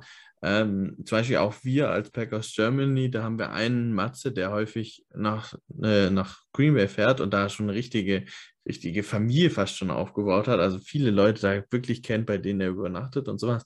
Das ist auch echt cool. Und der bietet es halt an, zum Beispiel Mitglieder aus unserem Verein, dass die ja mitgehen. Und er organisiert dann auch zum Beispiel Karten oder sowas oder zeigt, wie man an die Karten rankommen kann. Das ist also auf jeden Fall auch für, für uns äh, dann ganz cool, äh, auf die Weise so dann mal Green Bay zu erleben und wie das alles da so läuft. Weil es halt einfach schon anders wie bei den Giants, bei den Jets oder weiß ich nicht, bei den Jaguars.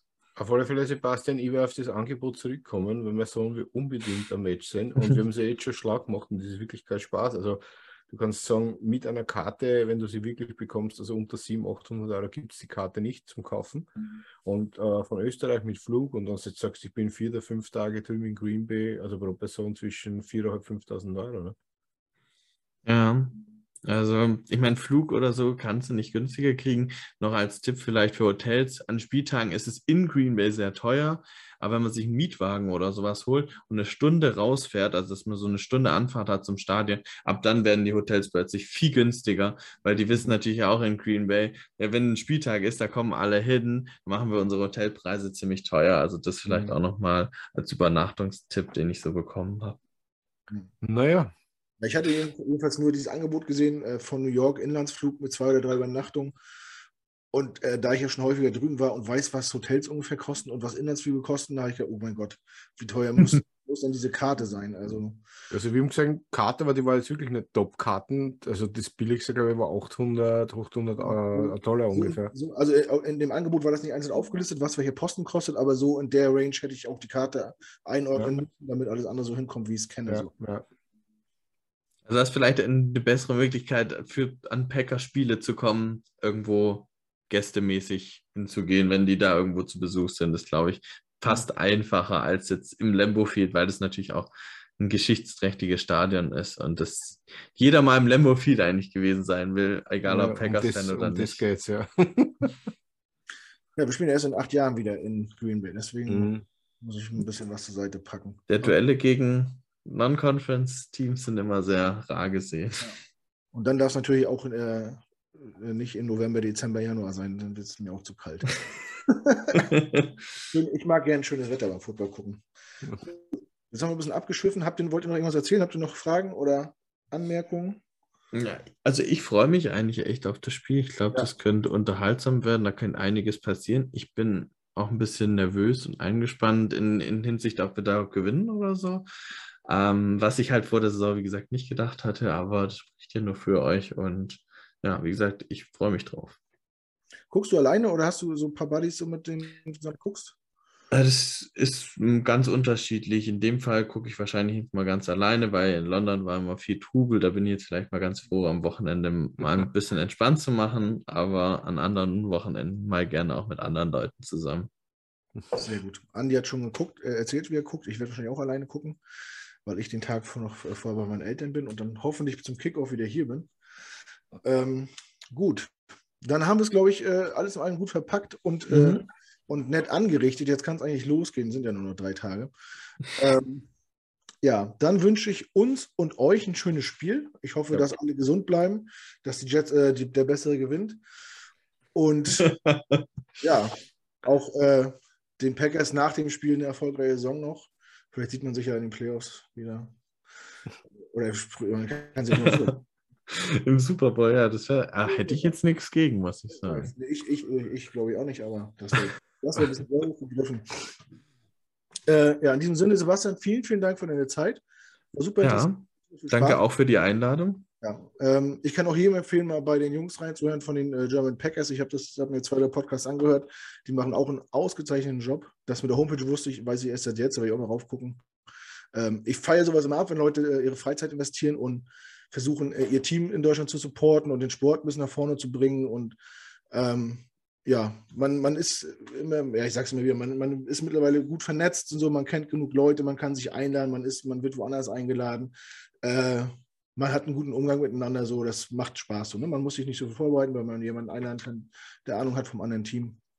Ich hoffe, das, das bleibt so die Stimmung untereinander. Ja. Ähm, macht weiter so, ne? Jeder, so, jeder von euch guckt mal bitte rauf bei den Jungs, lässt ein Like da äh, oder ein Follow oder weiß ich, wie das heutzutage heißt. Ich bin Social Media nicht so, nicht so bewandert.